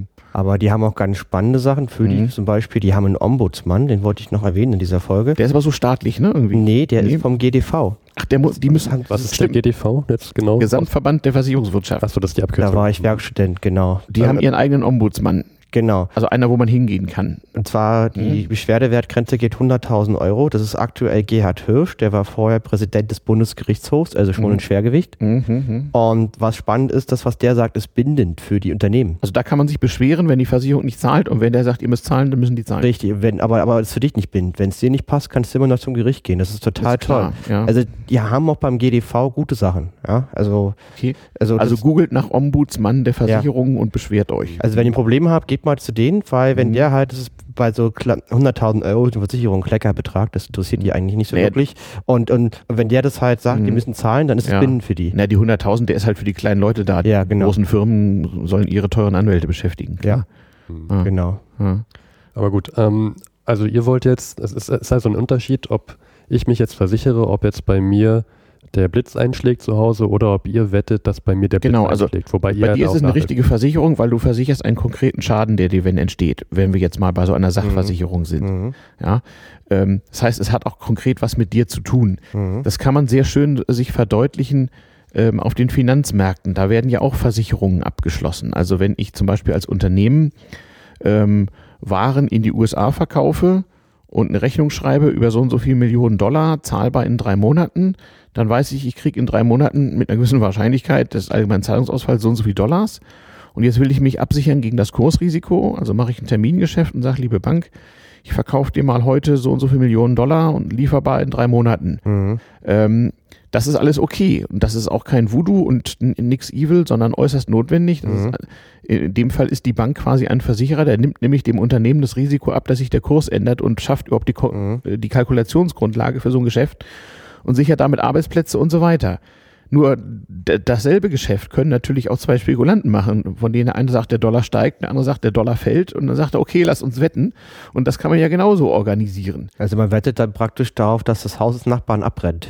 Könnte man noch. Jetzt so ist, so ist die Leer, Leerverkauf. Ja, so ist ja die, die, die Lebensversicherung ist ja so entstanden. Mhm. Zwei Engländer, wer sonst, haben gewettet, dass ein Dritter irgendwann stirbt oder nicht stirbt. Mhm. Und so, dann kam man auf die Idee, da könnte man ja ein Geschäft draus machen. Mhm. Da könnte man noch nachhelfen. Ja, genau. Ja, ja, ist also äh, im, im Grunde ist es, ja, ja, das ist die Mafia-Feuerversicherung. Ne? Mhm. Schönes Haus haben sie hier, Fump. Wäre doch schade, wenn das abbrennt, oder? Ja, genau. Mhm. Mhm. Genau. Äh, also ich, ich wollte nur sagen, es gibt diese Grenzflächen zur Kapitalanlage und auch zur Wette.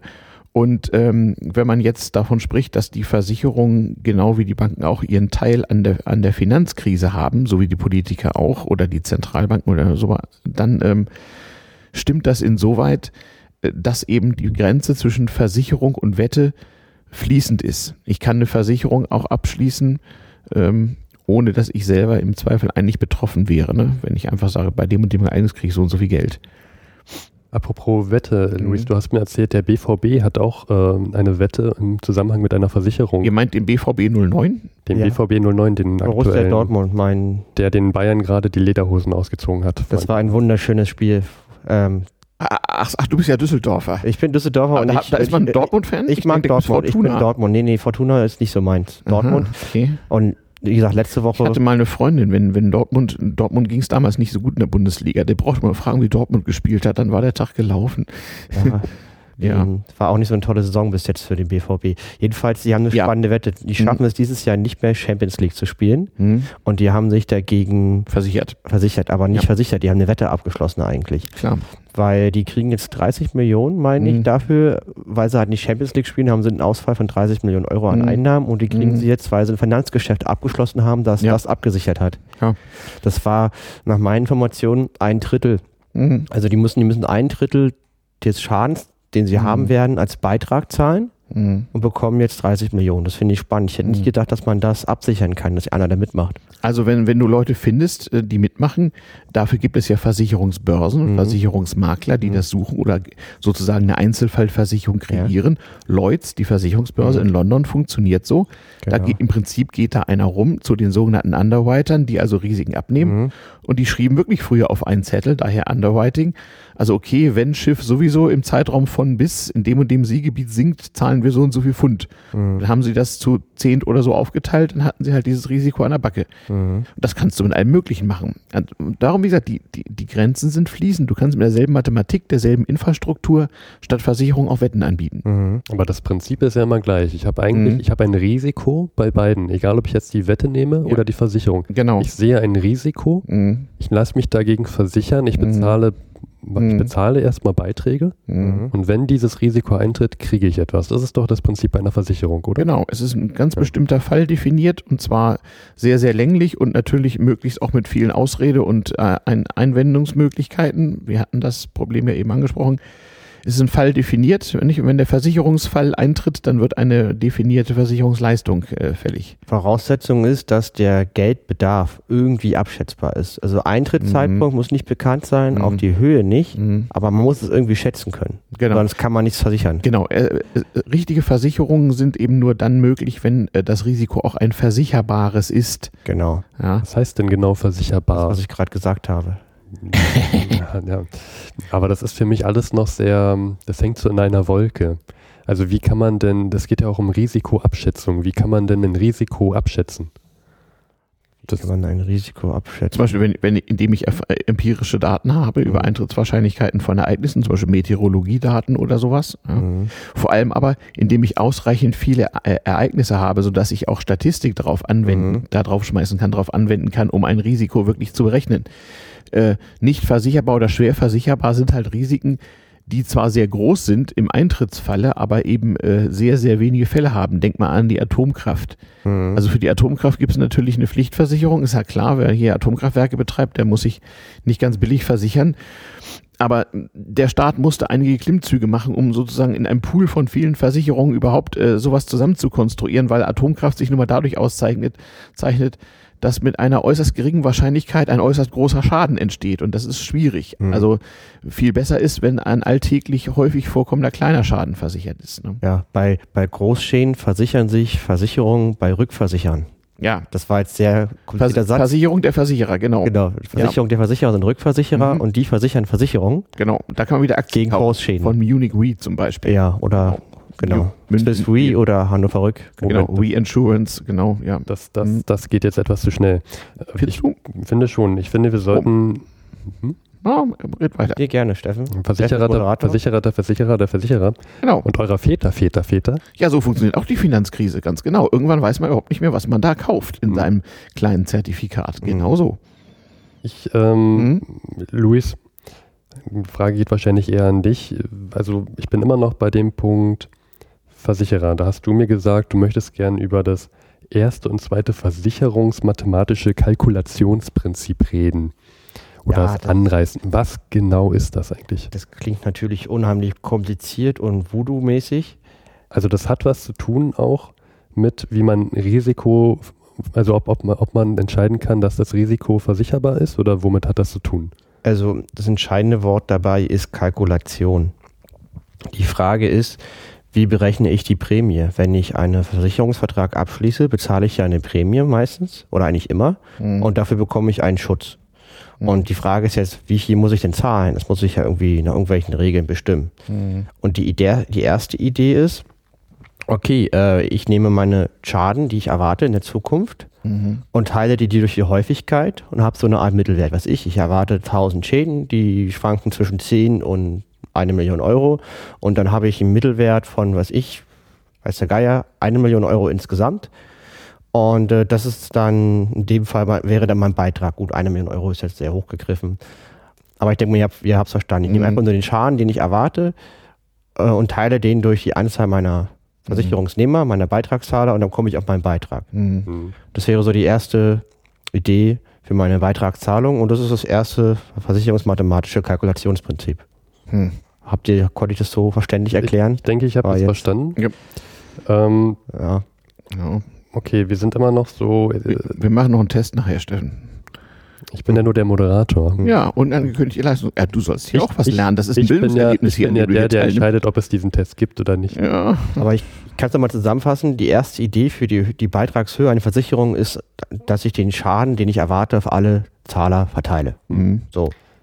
Okay, den Schaden, den ich erwarte, das heißt, da ist Wahrscheinlichkeitsrechnung mit drin. Da sind Mhm. stochastische Mo Modelle drin.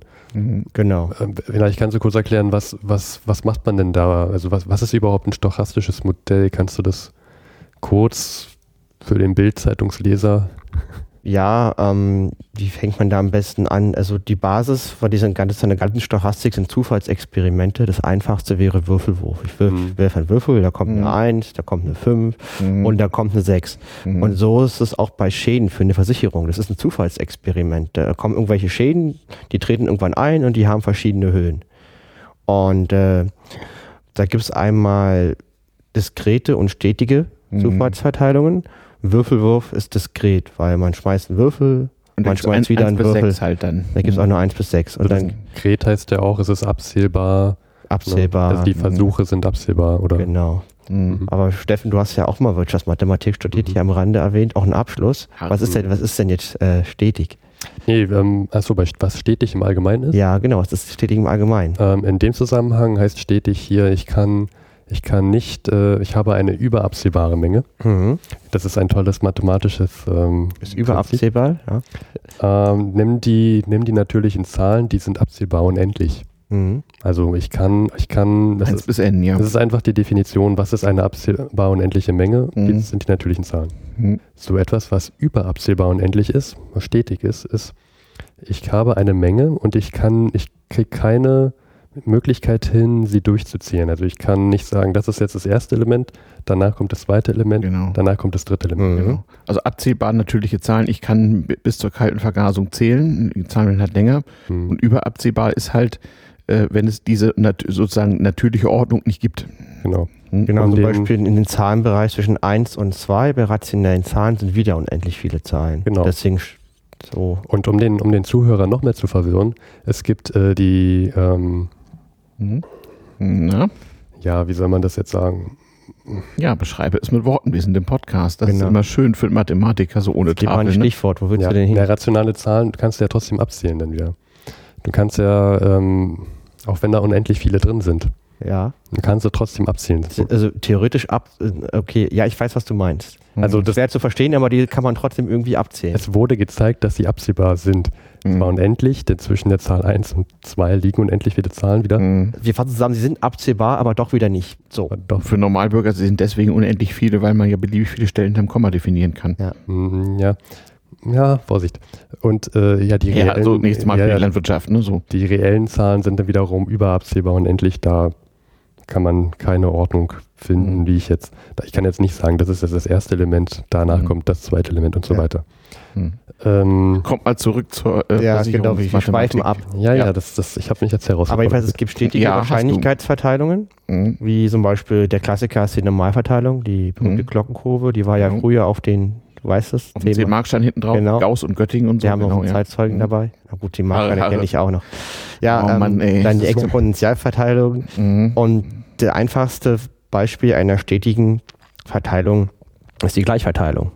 Ja, dass halt immer das gleiche Ereignis zu jedem Zeitpunkt eintritt. Also der sogenannte faire Würfel, wo die Eintrittswahrscheinlichkeit von 1 bis 6 tatsächlich jeweils ein Sechstel ist. Genau, das wäre die Gleichverteilung. Mhm. Und äh, der Versicherungsmathematiker nimmt sich jetzt einer dieser Verteilungen, die halt am Mhm. besten auf den Schaden passt, den er Mhm. hat, Mhm. und modelliert damit. Mhm.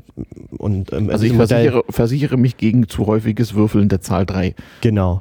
Und Mhm. in diesem Modell kann man dann halt Parameter einsetzen, Mhm. kriegt dann andere Ergebnisse und mit diesen Zahlen werden dann die Schäden abgeschätzt Mhm. und damit werden dann grob gesprochen die Beiträge Mhm. halt berechnet. Um das jetzt Genau. so, so würde ich das auch gerne so stehen lassen. Genau. Ja. Also was ich hier Ha- Landwirtschaftshagelversicherung, dann hat er halt meteorologische Daten von dem Standort Mhm. aus 100 Jahren Wetterbeobachtung und macht sich einen Kopf und rechnet da eine Wahrscheinlichkeit, Bü ja. bügelt noch eine, so eine Zufallsverteilung rüber. Genau. Und, und dann natürlich ein bisschen Gewinn für die Versicherung soll ja auch sein. Also das Spiel ist natürlich genau wie bei, beim Roulette, ne? Mhm. wo es dann noch die, die Null für die Bank gibt. Nicht? Genauso gibt es bei der Versicherung eben auch noch das Element in der Stochastik, was dafür sorgt, dass die Versicherung Gewinn macht. Muss ich das dann so vorstellen, richtig? Mhm. Der sitzt dann da vor im Excel und lässt dann dann Excel, im Ernst, rechnen die mit Excel? auch. Ja, Mhm. Excel wird noch sehr viel verwendet, sehr viel. Mhm. Und Woher dann- wissen die denn, ob Excel richtig rechnet? Ja, das ist eine gute Frage. Ja, das machen Leute wie du, ne? Excel wird schon verwendet, weil das ist halt immer da und Ja, aber das hat ja traditionell Fehler. Also das Ja, hat ja auch Fehler. Excel ist vor allen Dingen zum Überprüfen da. Du hast zum Aha. Beispiel einen Beitragsrechner, der Mhm. re rechtlich bindend im Internet Mhm, ist. mhm. Und man muss ja auch mal nachgucken, ob das, was der da tut, richtig ist. Und wenn man Ja. das in Excel nachbilden kann, Mhm. dann hat man schon mal eine wesentlich höhere Sicherheit, dass das Mhm. da auch stimmt. Mhm. Das ist nochmal für klassische Aufgabe eines Aktuars, zu gucken, dass diese Mhm. offiziellen Sachen, die auch rechtlich bindend Mhm. sind, stimmen. Ja. Hattest du nicht mal die Aufgabe festzustellen, ob SAP richtig rechnet? Ja. so ungefähr. Ja, Das ist ja furchtbar. ja, genau. Ja, dann fehlt da mal ein Cent hier und so ein Cent darf nicht fehlen. Egal, anderes Thema. Dafür hätte ich aber gern so das Konto. Das war doch früher so, dass so eine Urban Legend, dass irgendwelche, irgendwelche finsteren Hacker Computerprogramme hätten, wo sie sich immer so den, den Rundungspfennig Mhm. überweisen und dadurch reich werden. So. Aber ich habe letztens erst in der Vorlesung von meinem Informatikprof die, die ähm, große Keule in der Vorlesung bekommen. Mhm. Leute, wenn ihr mit Geldbeträgen rechnet, nehmt immer äh, Integer-Werte oder Long-Werte, aber also nimmt keine Gleitkommazahlen, bitte Mhm. nicht. Mhm. Es gibt immer Rundungsfehler. Genau. Hm. Dafür haben die Buchhalter aber auch Lösungen. wieder ab. Und Differenzkonten können, können schon mal für eine Betriebsfeier reichen. Hm. Das stimmt. Wir Hm. schweifen ab. Apropos, ich habe hier noch einen letzten Punkt, dann haben wir dieses So. trockene, was ist eigentlich Ja, ja, eine das ist Versicherung? in der Tat äh, nur für wenige Leute nicht trocken, was wir hier gerade Ja, tun. das ist aber wirklich trocken. Prost übrigens. Ja, ähm, ich- aber ja. egal, äh, es ähm, muss halt sein.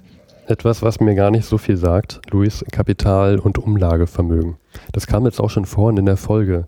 Ja. Äh, wir, ihr hattet da was erzählt von, auch, ihr wolltet damit eingehen auf das Renteneintrittsalter auch noch, glaube ich. Wir sind wieder Oder- bei der Sozialversicherung, aber Luis kann das erklären. Ja, und, und Solve, Solvency 2 habe ich mir hier auch mit aufgeschrieben noch. Ja, das können wir, Solvency 2 können wir zum Schluss vielleicht, das habe ich Mhm. ja auch schon kurz erwähnt. Ähm, Kapital- und Umlageverfahren. Mhm. Ähm, es gibt vor allen Dingen bei der Altersvorsorge, das ist für die Mhm. Alterssorge relevant, also Mhm. für wie für das Problem, hm, ich werde irgendwann alt und habe kein Einkommen mehr. Und Jetzt muss ich halt das Einkommen, was ich jetzt habe, wo ich arbeite, irgendwie im, ins Alter konservieren, dass ich nicht verhungere. Das ist das Problem, was ich Mhm. habe.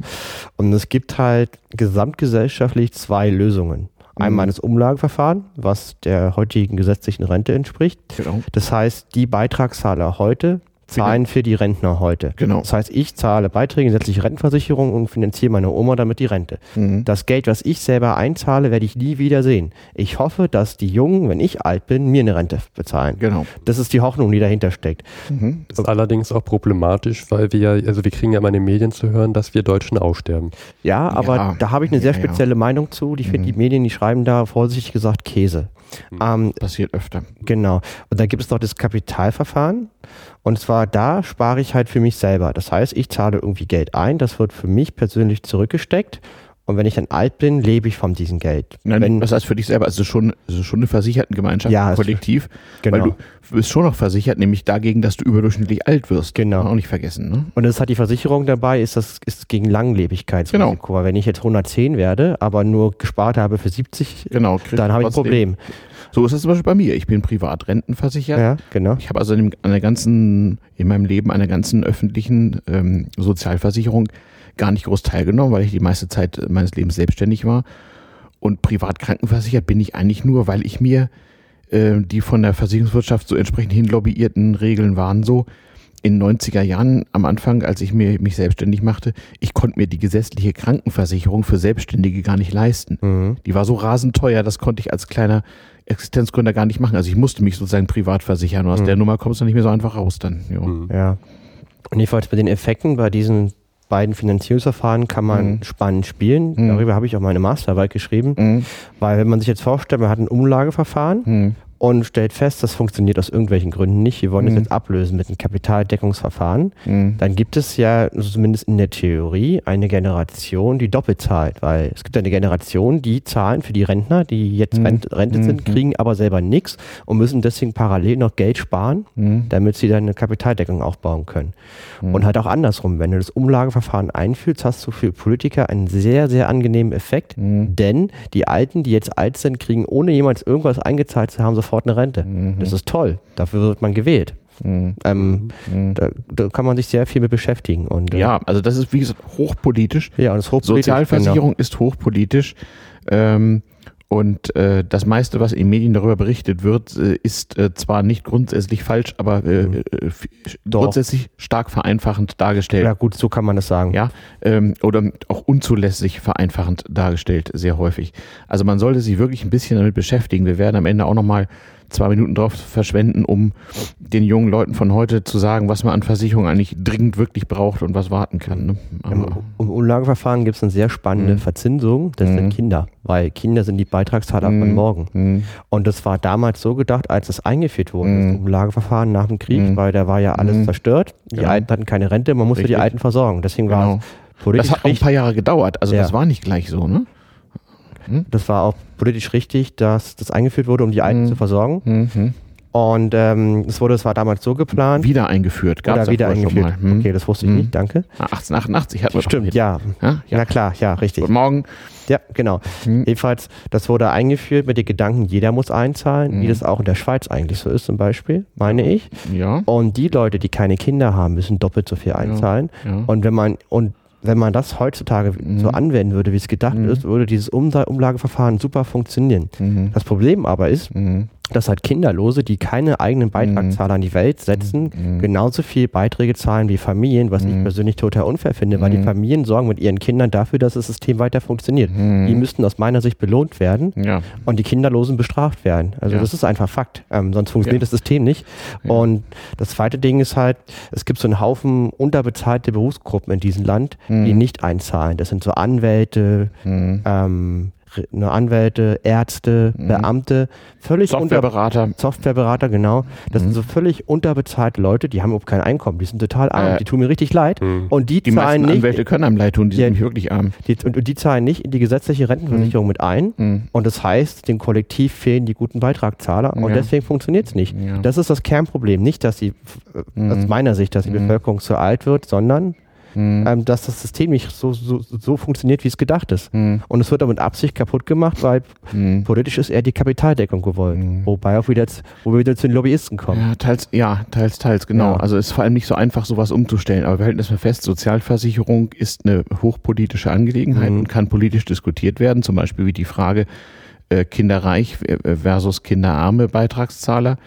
Ähm, ich habe es dir vorhin erzählt, äh, wie ich zur privaten Krankenversicherung Mhm. kam, äh, äh, weil eben die Gesetze entsprechend so waren und Ja. der Gesetzgeber davon ausgeht, der Selbstständige sei ja automatisch reich und wenn er das nicht ist, hat er halt ein Mhm. Problem. Ähm, historisch eben so, so, so gewachsen.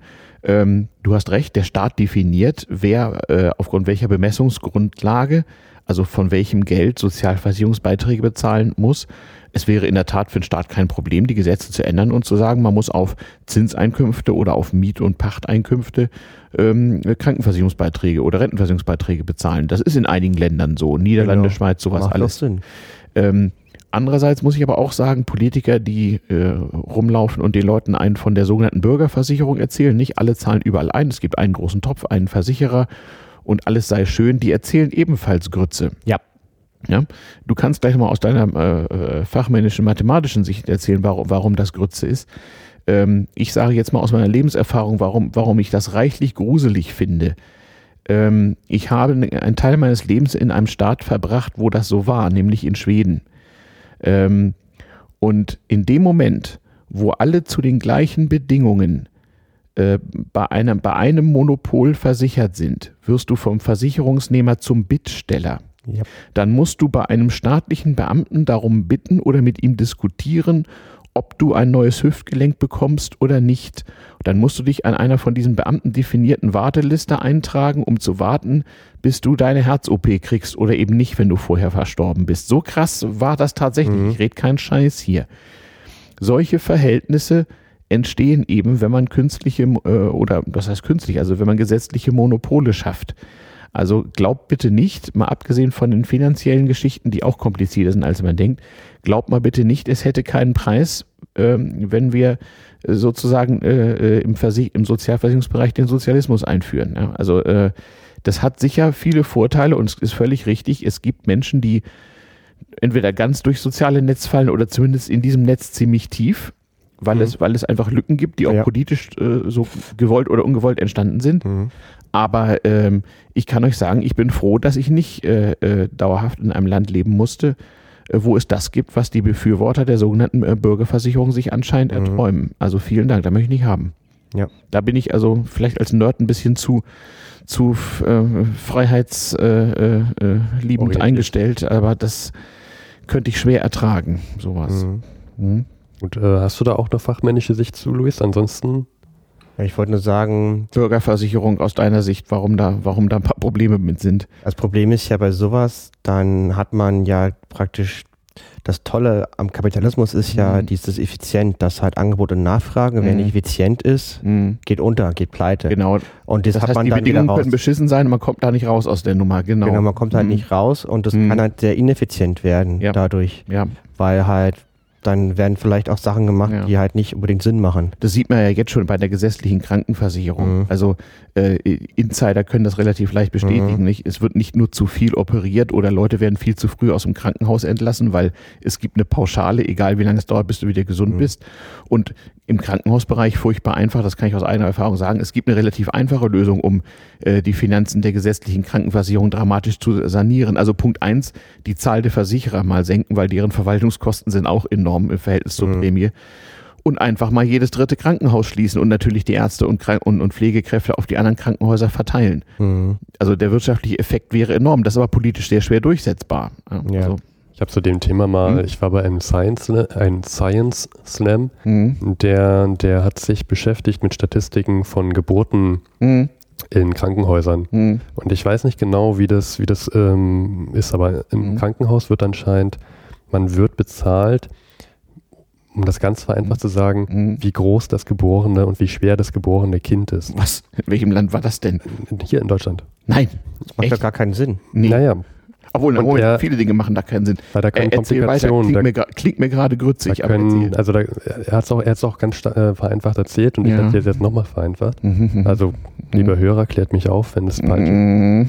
Aber es gibt sozusagen, es gibt, ähm, es gibt Cluster und du wirst halt nach, nach ähm, Cluster bezahlt. Also wenn, Mhm. wenn jetzt ein Kind, ich sage jetzt mal 500 Gramm nur wiegt, Nein, Dann- das wohl nicht, das wäre dann ein bisschen sehr schwierig. 1500, Ja, dann- da, ab, ab da fängt es an mit Lebensfähigkeit. genau, ja, da, okay. da, da kriegst du wahrscheinlich mehr Geld, Mhm. weil das zu Komplikationen führt, als wenn du jetzt Vielleicht. Äh, ah, also, also, Steffen, es ist, es ist kompliziert. Ich weiß nicht. Also jedenfalls kriegst du irgendwie, es, es gibt jedenfalls Stufen.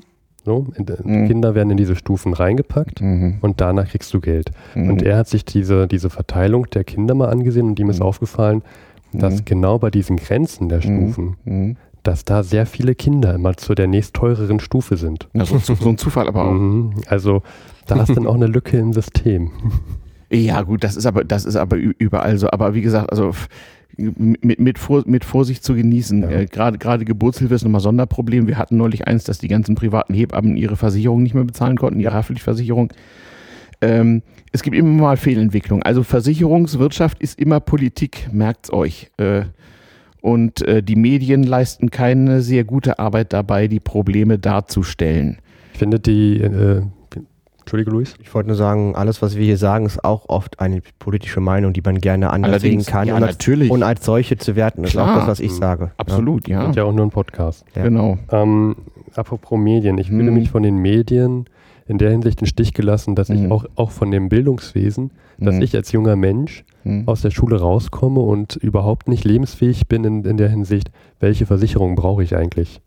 Stefan, kläre uns bitte ja, auf. Also ich kann wiedergeben, was mir in den 80er Jahren dieser Versicherungsboss erzählt hat. Immer sagte, ähm, jetzt äh, vergesst mal, was meine Vertriebler euch den ganzen Tag erzählen. Ähm, was braucht man eigentlich wirklich? Zunächst mal ist es in diesem Staat ganz komisch. Es gibt alle möglichen Pflichtversicherungen, aber du bist in diesem Staat bis heute nicht verpflichtet, eine private Haftpflichtversicherung zu haben das ist ein Unding. Das ist ein sozialer Skandal der allerersten Klasse und man müsste dem zuständigen Wirtschaftsminister, wer ist das gerade, Gabriel? Ja, okay, sowieso. Müs müsste man allein dafür nochmal extra einmal, einmal treten. Ich verstehe es nicht, wieso auch die ganzen Versicherungslobbyisten es nicht hinkriegen, eine Privathaftpflichtversicherungspflicht hinzukriegen. Liebe Leute, wenn jemand von euch rumläuft und sich nicht ganz sicher ist, ob er eine private Haftpflichtversicherung hat, bitte, bitte schließt eine ab. Die Prämie ist nicht weiter tragisch. Die Versicherungsbedingungen in, äh, sind auch nicht so sehr unterschiedlich. Die könnt ihr euch wirklich im Internet irgendwo klicken und gut ist. Aber keine zu haben ist derart straflicher Irrsinn, äh, strafbarer Irrsinn, also äh, moralisch strafbar meine ich. Ähm, das darf auf keinen Fall sein. So, dann kann man weiter gucken. Ähm, man kann also alles mögliche Versicherungen, sein, sein Auto, sein Hausrat, sein sonst wie. Aber es gibt viel elementarere Dinge, die man wirklich dringend braucht. Und man kann sich auch ruinieren, indem man sich pünktlich mit 18 eine Million verschiedene Versicherungen überhelfen lässt. Aber zu den allerersten, die man sich selbst überhilft, gehört bitte die private Haftpflichtversicherung. Ja, also so, ich mache aus Versehen irgendwas anderes kaputt und bin dafür dran. Das kann, wenn es sich um einen Tanklastzug und dessen Inhalt handelt, schon mal sehr hässlich werden in der Menge. Zweiter Punkt, ganz existenziell. Wenn mir irgendwas passiert, wenn ich, wie man so sagt, unter den Bus komme, dann möchte ich, dann bin ich sicherlich von Gesetzes wegen krankenversichert und äh, auch von Gesetzes wegen unfallversichert, äh, wenn das zum Beispiel auf dem Weg zur Arbeit passiert ist oder so und werde irgendwie wiederhergestellt. Ich möchte aber, wenn ich einen schweren Unfall hatte und ich habe nur aus nächster Nähe Leute begleitet, die dieses Schicksal hatten, wenn ich einen schweren Unfall habe, ähm, dessen Behandlung, Folgebehandlung lange dauert und wo auch was zurückbleibt, dann möchte ich einfach Annehmlichkeiten haben. Zum Beispiel, indem ich Leute bezahle, die irgendwas für mich erledigen. Ähm, da lohnt sich auf jeden Fall eine private Unfallversicherung. Die ist auch nicht fürchterlich teuer. Da muss man darauf achten, dass tatsächlich äh, äh, die Leistungen dann auch recht ordentlich sind im Fall der Fälle. Das erhöht die Prämie nicht besonders äh, mal ein bisschen drauf gucken, ähm, ist häufig so ein bisschen gruselig. Ne? Da gibt es so eine Gliedertaxe, wo so drin steht, mhm. welche Gliedmaßen einem dauerhaft fehlen, dann kriegt man so und so viel Geld. Man kann das auch schön kombinieren mit dem Krankenhaustagegeld, das ist auch nicht schlecht. Man sollte denken, wozu brauche ich Geld, wenn ich im Krankenhaus liege? Nein, ähm, es ist aber Entschädigung für so entgangene Lebenszeit und auch für die Annehmlichkeiten, die man eben haben will. Und wenn man sich nur zweimal am Tag eine Pizza bestellt, weil das Krankenhausessen so schlecht ist, habe ich auch längere Zeit so praktiziert. Es ist ganz nett, wenn man jeden Tag so seinen Huni von der Versicherung kriegt. Also eine Unfallversicherung sollte man haben. Und das Dritte, das ist die schwierigste, da muss man wirklich fleißig googeln und sich ein bisschen bilden und aufpassen, was man unterschreibt und bei wem. Das ist die sogenannte Berufsunfähigkeitsversicherung. Die wird nämlich vom Staat nicht mehr angeboten. Das heißt, wenn ihr irgendwann mal euer Einkommen nicht mehr erzielen könnt, weil ihr nicht arbeitslos seid, weil euer, euer Arbeitgeber pleite ist oder sowas, sondern arbeitslos, weil ihr nicht mehr arbeiten könnt aufgrund irgendeiner fiesen Krankheit, die euch auch schon mal im mittleren Lebensalter erwischen kann.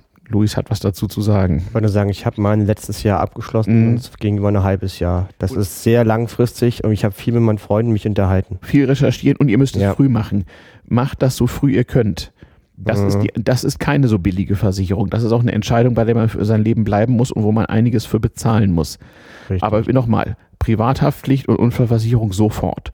Und sobald ihr euch hinreichend informiert habt, was ein bisschen Arbeit ist, und sobald ihr es euch finanziell leisten könnt, private Berufsunfähigkeitsversicherung. Und erst wenn ihr diese drei Versicherungen habt, dann lasst euch in Gottes Namen alles andere aufschwatzen. Vorher nicht. Mhm. Sehr, sehr wichtig. Mhm. Alles andere aufschwatzen, zum Beispiel, habe ich gefunden. Hm? Es gibt eine Hochzeitsversicherung. Oh cool. Äh, wogegen äh, d- gegen, gegen, Verlust, der- Verlust der persönlichen Freiheit im Fall einer Eheschließung oder? So ähnlich würde es wahrscheinlich auch der Autor des Buches sehen. Mhm. Nein, es ist tatsächlich so, wenn du eine Hochzeit plant, dann, also ich als Nerd, ich habe jetzt Mhm. nicht, nicht die großen organisatorischen Aufwendungen vor Augen. Ich würde jetzt einfach sagen, okay, man braucht wahrscheinlich einen Standesamttermin und einen Mhm. Raum mit Gruppen. Mhm. Allerdings. Jahrelang, jahrelanger Prozess. Äh, ja, Mhm. genau. Und mittlerweile sind die Kosten dadurch, also die sind immens, wenn du irgendwo im Schloss Songs de Sea deine Feier wieder absagen musst. Hm. Und dagegen kannst du dich versichern lassen, noch für das Dass man sich kurz vorher nochmal anders überlegt, ja. Nee, nee, das, ähm, das ist nicht mit inbegriffen. Mhm. Zum Beispiel bei der Hanse Merkur gibt's die. Also ist im Ernst in ja, Deutschland ja, so? Ja, du kannst dich bei der Hanse Merkur, kannst du eine Hochzeitsversicherung abschließen und zwar, Aha. falls du schwere Unfallverletzungen hattest oder in deinem engeren Bekanntenkreis oder Verwandtschaftskreis es zu schweren Unfällen oder sogar Todesfall kam. Ja. Versichert ist nicht, wenn die Braut Nein sagt. Hm. Okay. Ja, Könnte das kann ja langfristig auch gut sein, das weiß man ja dann noch nicht. Ja, ja. Also was heißt, was hier der Schaden? Okay. Aber ich stelle mir das gerade so vor, ähm, äh, Schatz, willst du mich heiraten? Ja, Mhm. okay, hier brauche ich noch eine Versicherung. Ja, sehr, sehr gute Idee. Ja. Ja. Ja, naja, wenn man so mehrere, mehrere der die Beziehung durch hat, dann Mhm. sieht man das bisschen, bisschen gelassener so. Aber gut, ich würde sagen, ähm, wir könnten auch langsam zum Ende kommen, es sei denn, euch Jetzt schon? schlägt noch was, Wir wollen noch zum PPW 15a nachher. Ja, es sei denn, euch hängt noch was brennt auf den Lippen, sonst also würde ich weiß noch nicht, ob, ob uns das so richtig ge gelungen ist, hier irgendwie was, äh, so ein richtiges damals äh, Moment irgendwie hinzukriegen. Ich habe noch Ähm, ein paar Sachen, aber Ja, erzähl, mal- erzähl, erzähl mal ein bisschen. Also, äh, wie gesagt, warum das Ganze, welche Relevanz hat das eigentlich in, in diesem Zusammenhang hier? Ähm, die ganze Anwesenheit von Versicherung hat überhaupt erst, äh, behaupte ich, gesellschaftlichen und technischen Fortschritt überhaupt erst ermöglicht, Risiken kalkulierbar gemacht. Ähm, und äh, auch so unser tägliches Leben fühlt sich wahrscheinlich ein bisschen besser an, weil man weiß, wenn ich unter den Bus komme, hilft mir jemand und da ist irgendwie Mhm. für vorgesorgt. Das ist, denke ich, schon nicht ganz unwichtig. Man muss nicht alles so machen, wie es nun gerade gemacht wird. Es gibt viele ineffizie ineffiziente äh, ähm, Konstruktionen und es wird ganz gut abkassiert an Stellen, wo man es gar nicht so erwartet. Ähm, aber grundsätzlich ist das schon ein Ding aus der Zeit, ja, so von vor 100, gut 100 Jahren, äh, was uns heute recht viel nützt. Ähm, wichtig ist für mich nochmal der Zusammenhang äh, oder beziehungsweise die Abgrenzung Versicherung gegen Wette, also und damit auch Finanzkrise. Äh, so wie es eine Menge Finanzgeschäfte äh, gibt, die so ins, in, in, in Zocken, in Wette äh, ausgeartet sind, so ist es auch bei Versicherungen der Fall. Ähm, und man sollte, genau wie man nicht pauschal Banken verteufeln sollte, also die Raiffeisenbank um die Ecke macht mit Sicherheit einen guten Job, ja.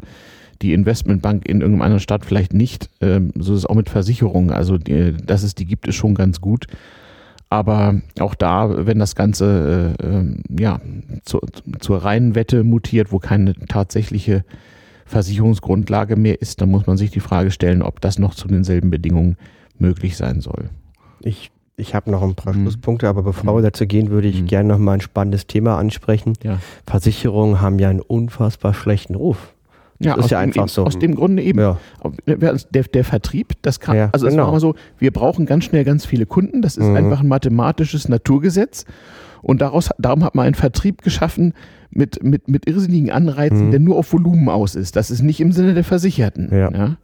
Daher der schlechte Ruf unter anderem. Und auch eben Finanzkrise, ne? also dass immer mehr äh, Versicherungen letztlich äh, an, an den Finanzmärkten äh, auf Wetten hinauslaufen, Versicherungen auf den Ausfall von Staatsanleihen oder mhm. was auch immer. Die haben eine volkswirtschaftliche sinnvolle Funktion, aber nicht so, wie sie jetzt betrieben werden. Ne? Mhm. Ich musste mich regelrecht verteidigen bei, bei spanischen Freunden von mir, mhm. dass ich jetzt bei einer Versicherung arbeite.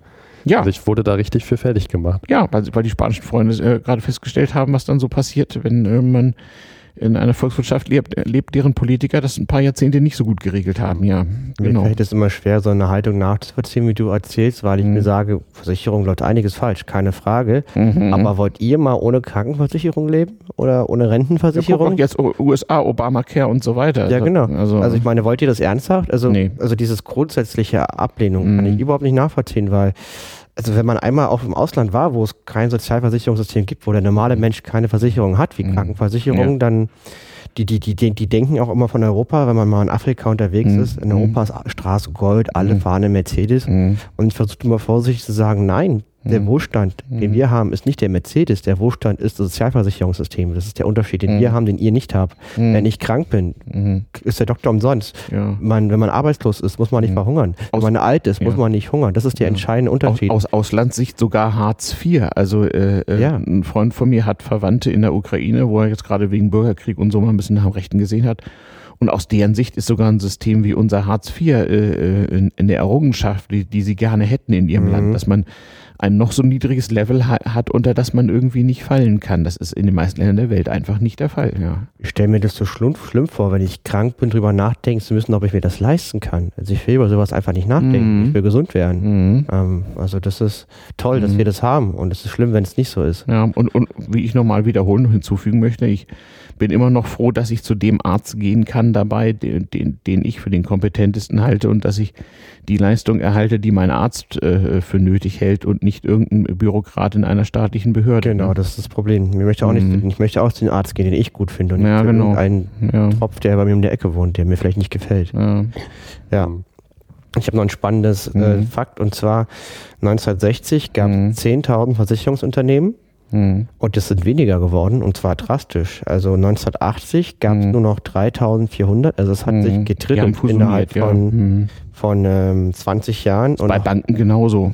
Ja. Früher gab es um jede Ecke die Spaßkasse so und dann wurde genau. das mal dramatisch eingedampft. Klar. Und, und heute gibt es nur noch 1486, mhm. wobei es auch einige, wie soll ich sagen, bei Versicherungen gibt es auch so einen schönen Effekt von mhm. Fossil, Versicherungsfossilen. Zum Beispiel die Victoria-Versicherung mhm. ist eine. Die mhm. machen kein Neugeschäft mehr, mhm. aber die haben ja Lebensversicherung verkauft. Das heißt, mhm. so ein Vertrag hat eine Laufzeit mhm. von 70 Jahren. Das ist jetzt das absolute Geldmonstrum, weil die haben jetzt den Bestand, den sie verwalten und die haben ja keine Kosten mehr für Vertrieb.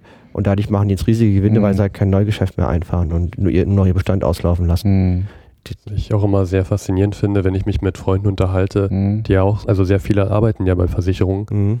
dass sie mit, mit sehr, sehr wenig Personal auskommen. Also wir reden hier von circa 300 Angestellten, die mehrere Millionen, naja, Millionen, mehrere hunderttausend Menschen äh, versichern. Die, das finde ich immer wieder faszinierend. Die ja. Technik macht es mhm. möglich.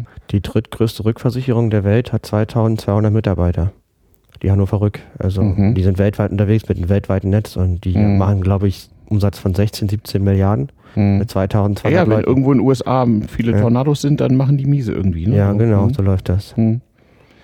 Ja, krass. Also es ist schon eine sinnvolle Sache und äh, ja, zur Berufsperspektive, Gott, ja, nun weiß nicht, für 10.000 netto würde ich mich auch bei der Versicherung ausbeuten lassen. Also hey, ob das Sozialprestige nun gerade besonders hoch oder nicht ist. Also langfristig war das immer ein ganz guter Job, bei der Versicherung angestellt zu sein. Ja, ne? So viel ist natürlich auch nicht Wenn man jetzt deutsche Geschichte der letzten 100 Jahre nimmt, man Ja, ja, aber so viel kriegt man dann auch nicht. Nicht? Nein. Du verhandelst also zu schlecht. Ja. ja, jedenfalls. Nee, du bist gar nicht wahr. Du bist der Nerd in der Rechenabteilung. Du bist nicht im Vertrieb. Ich bin ja, ich arbeite ja für keine Versicherung. Ach, stimmt, richtig. Ich weiß halt nur, was die da verdienen. Ach so. Ja. Stimmt. Also du arbeitest bei Leuten, die für die Versicherung arbeiten. Egal, lassen wir das da. Ja, okay, schwierig. Luis hat sich ja gut verhandelt. Ja, bestimmt. Ja, ja.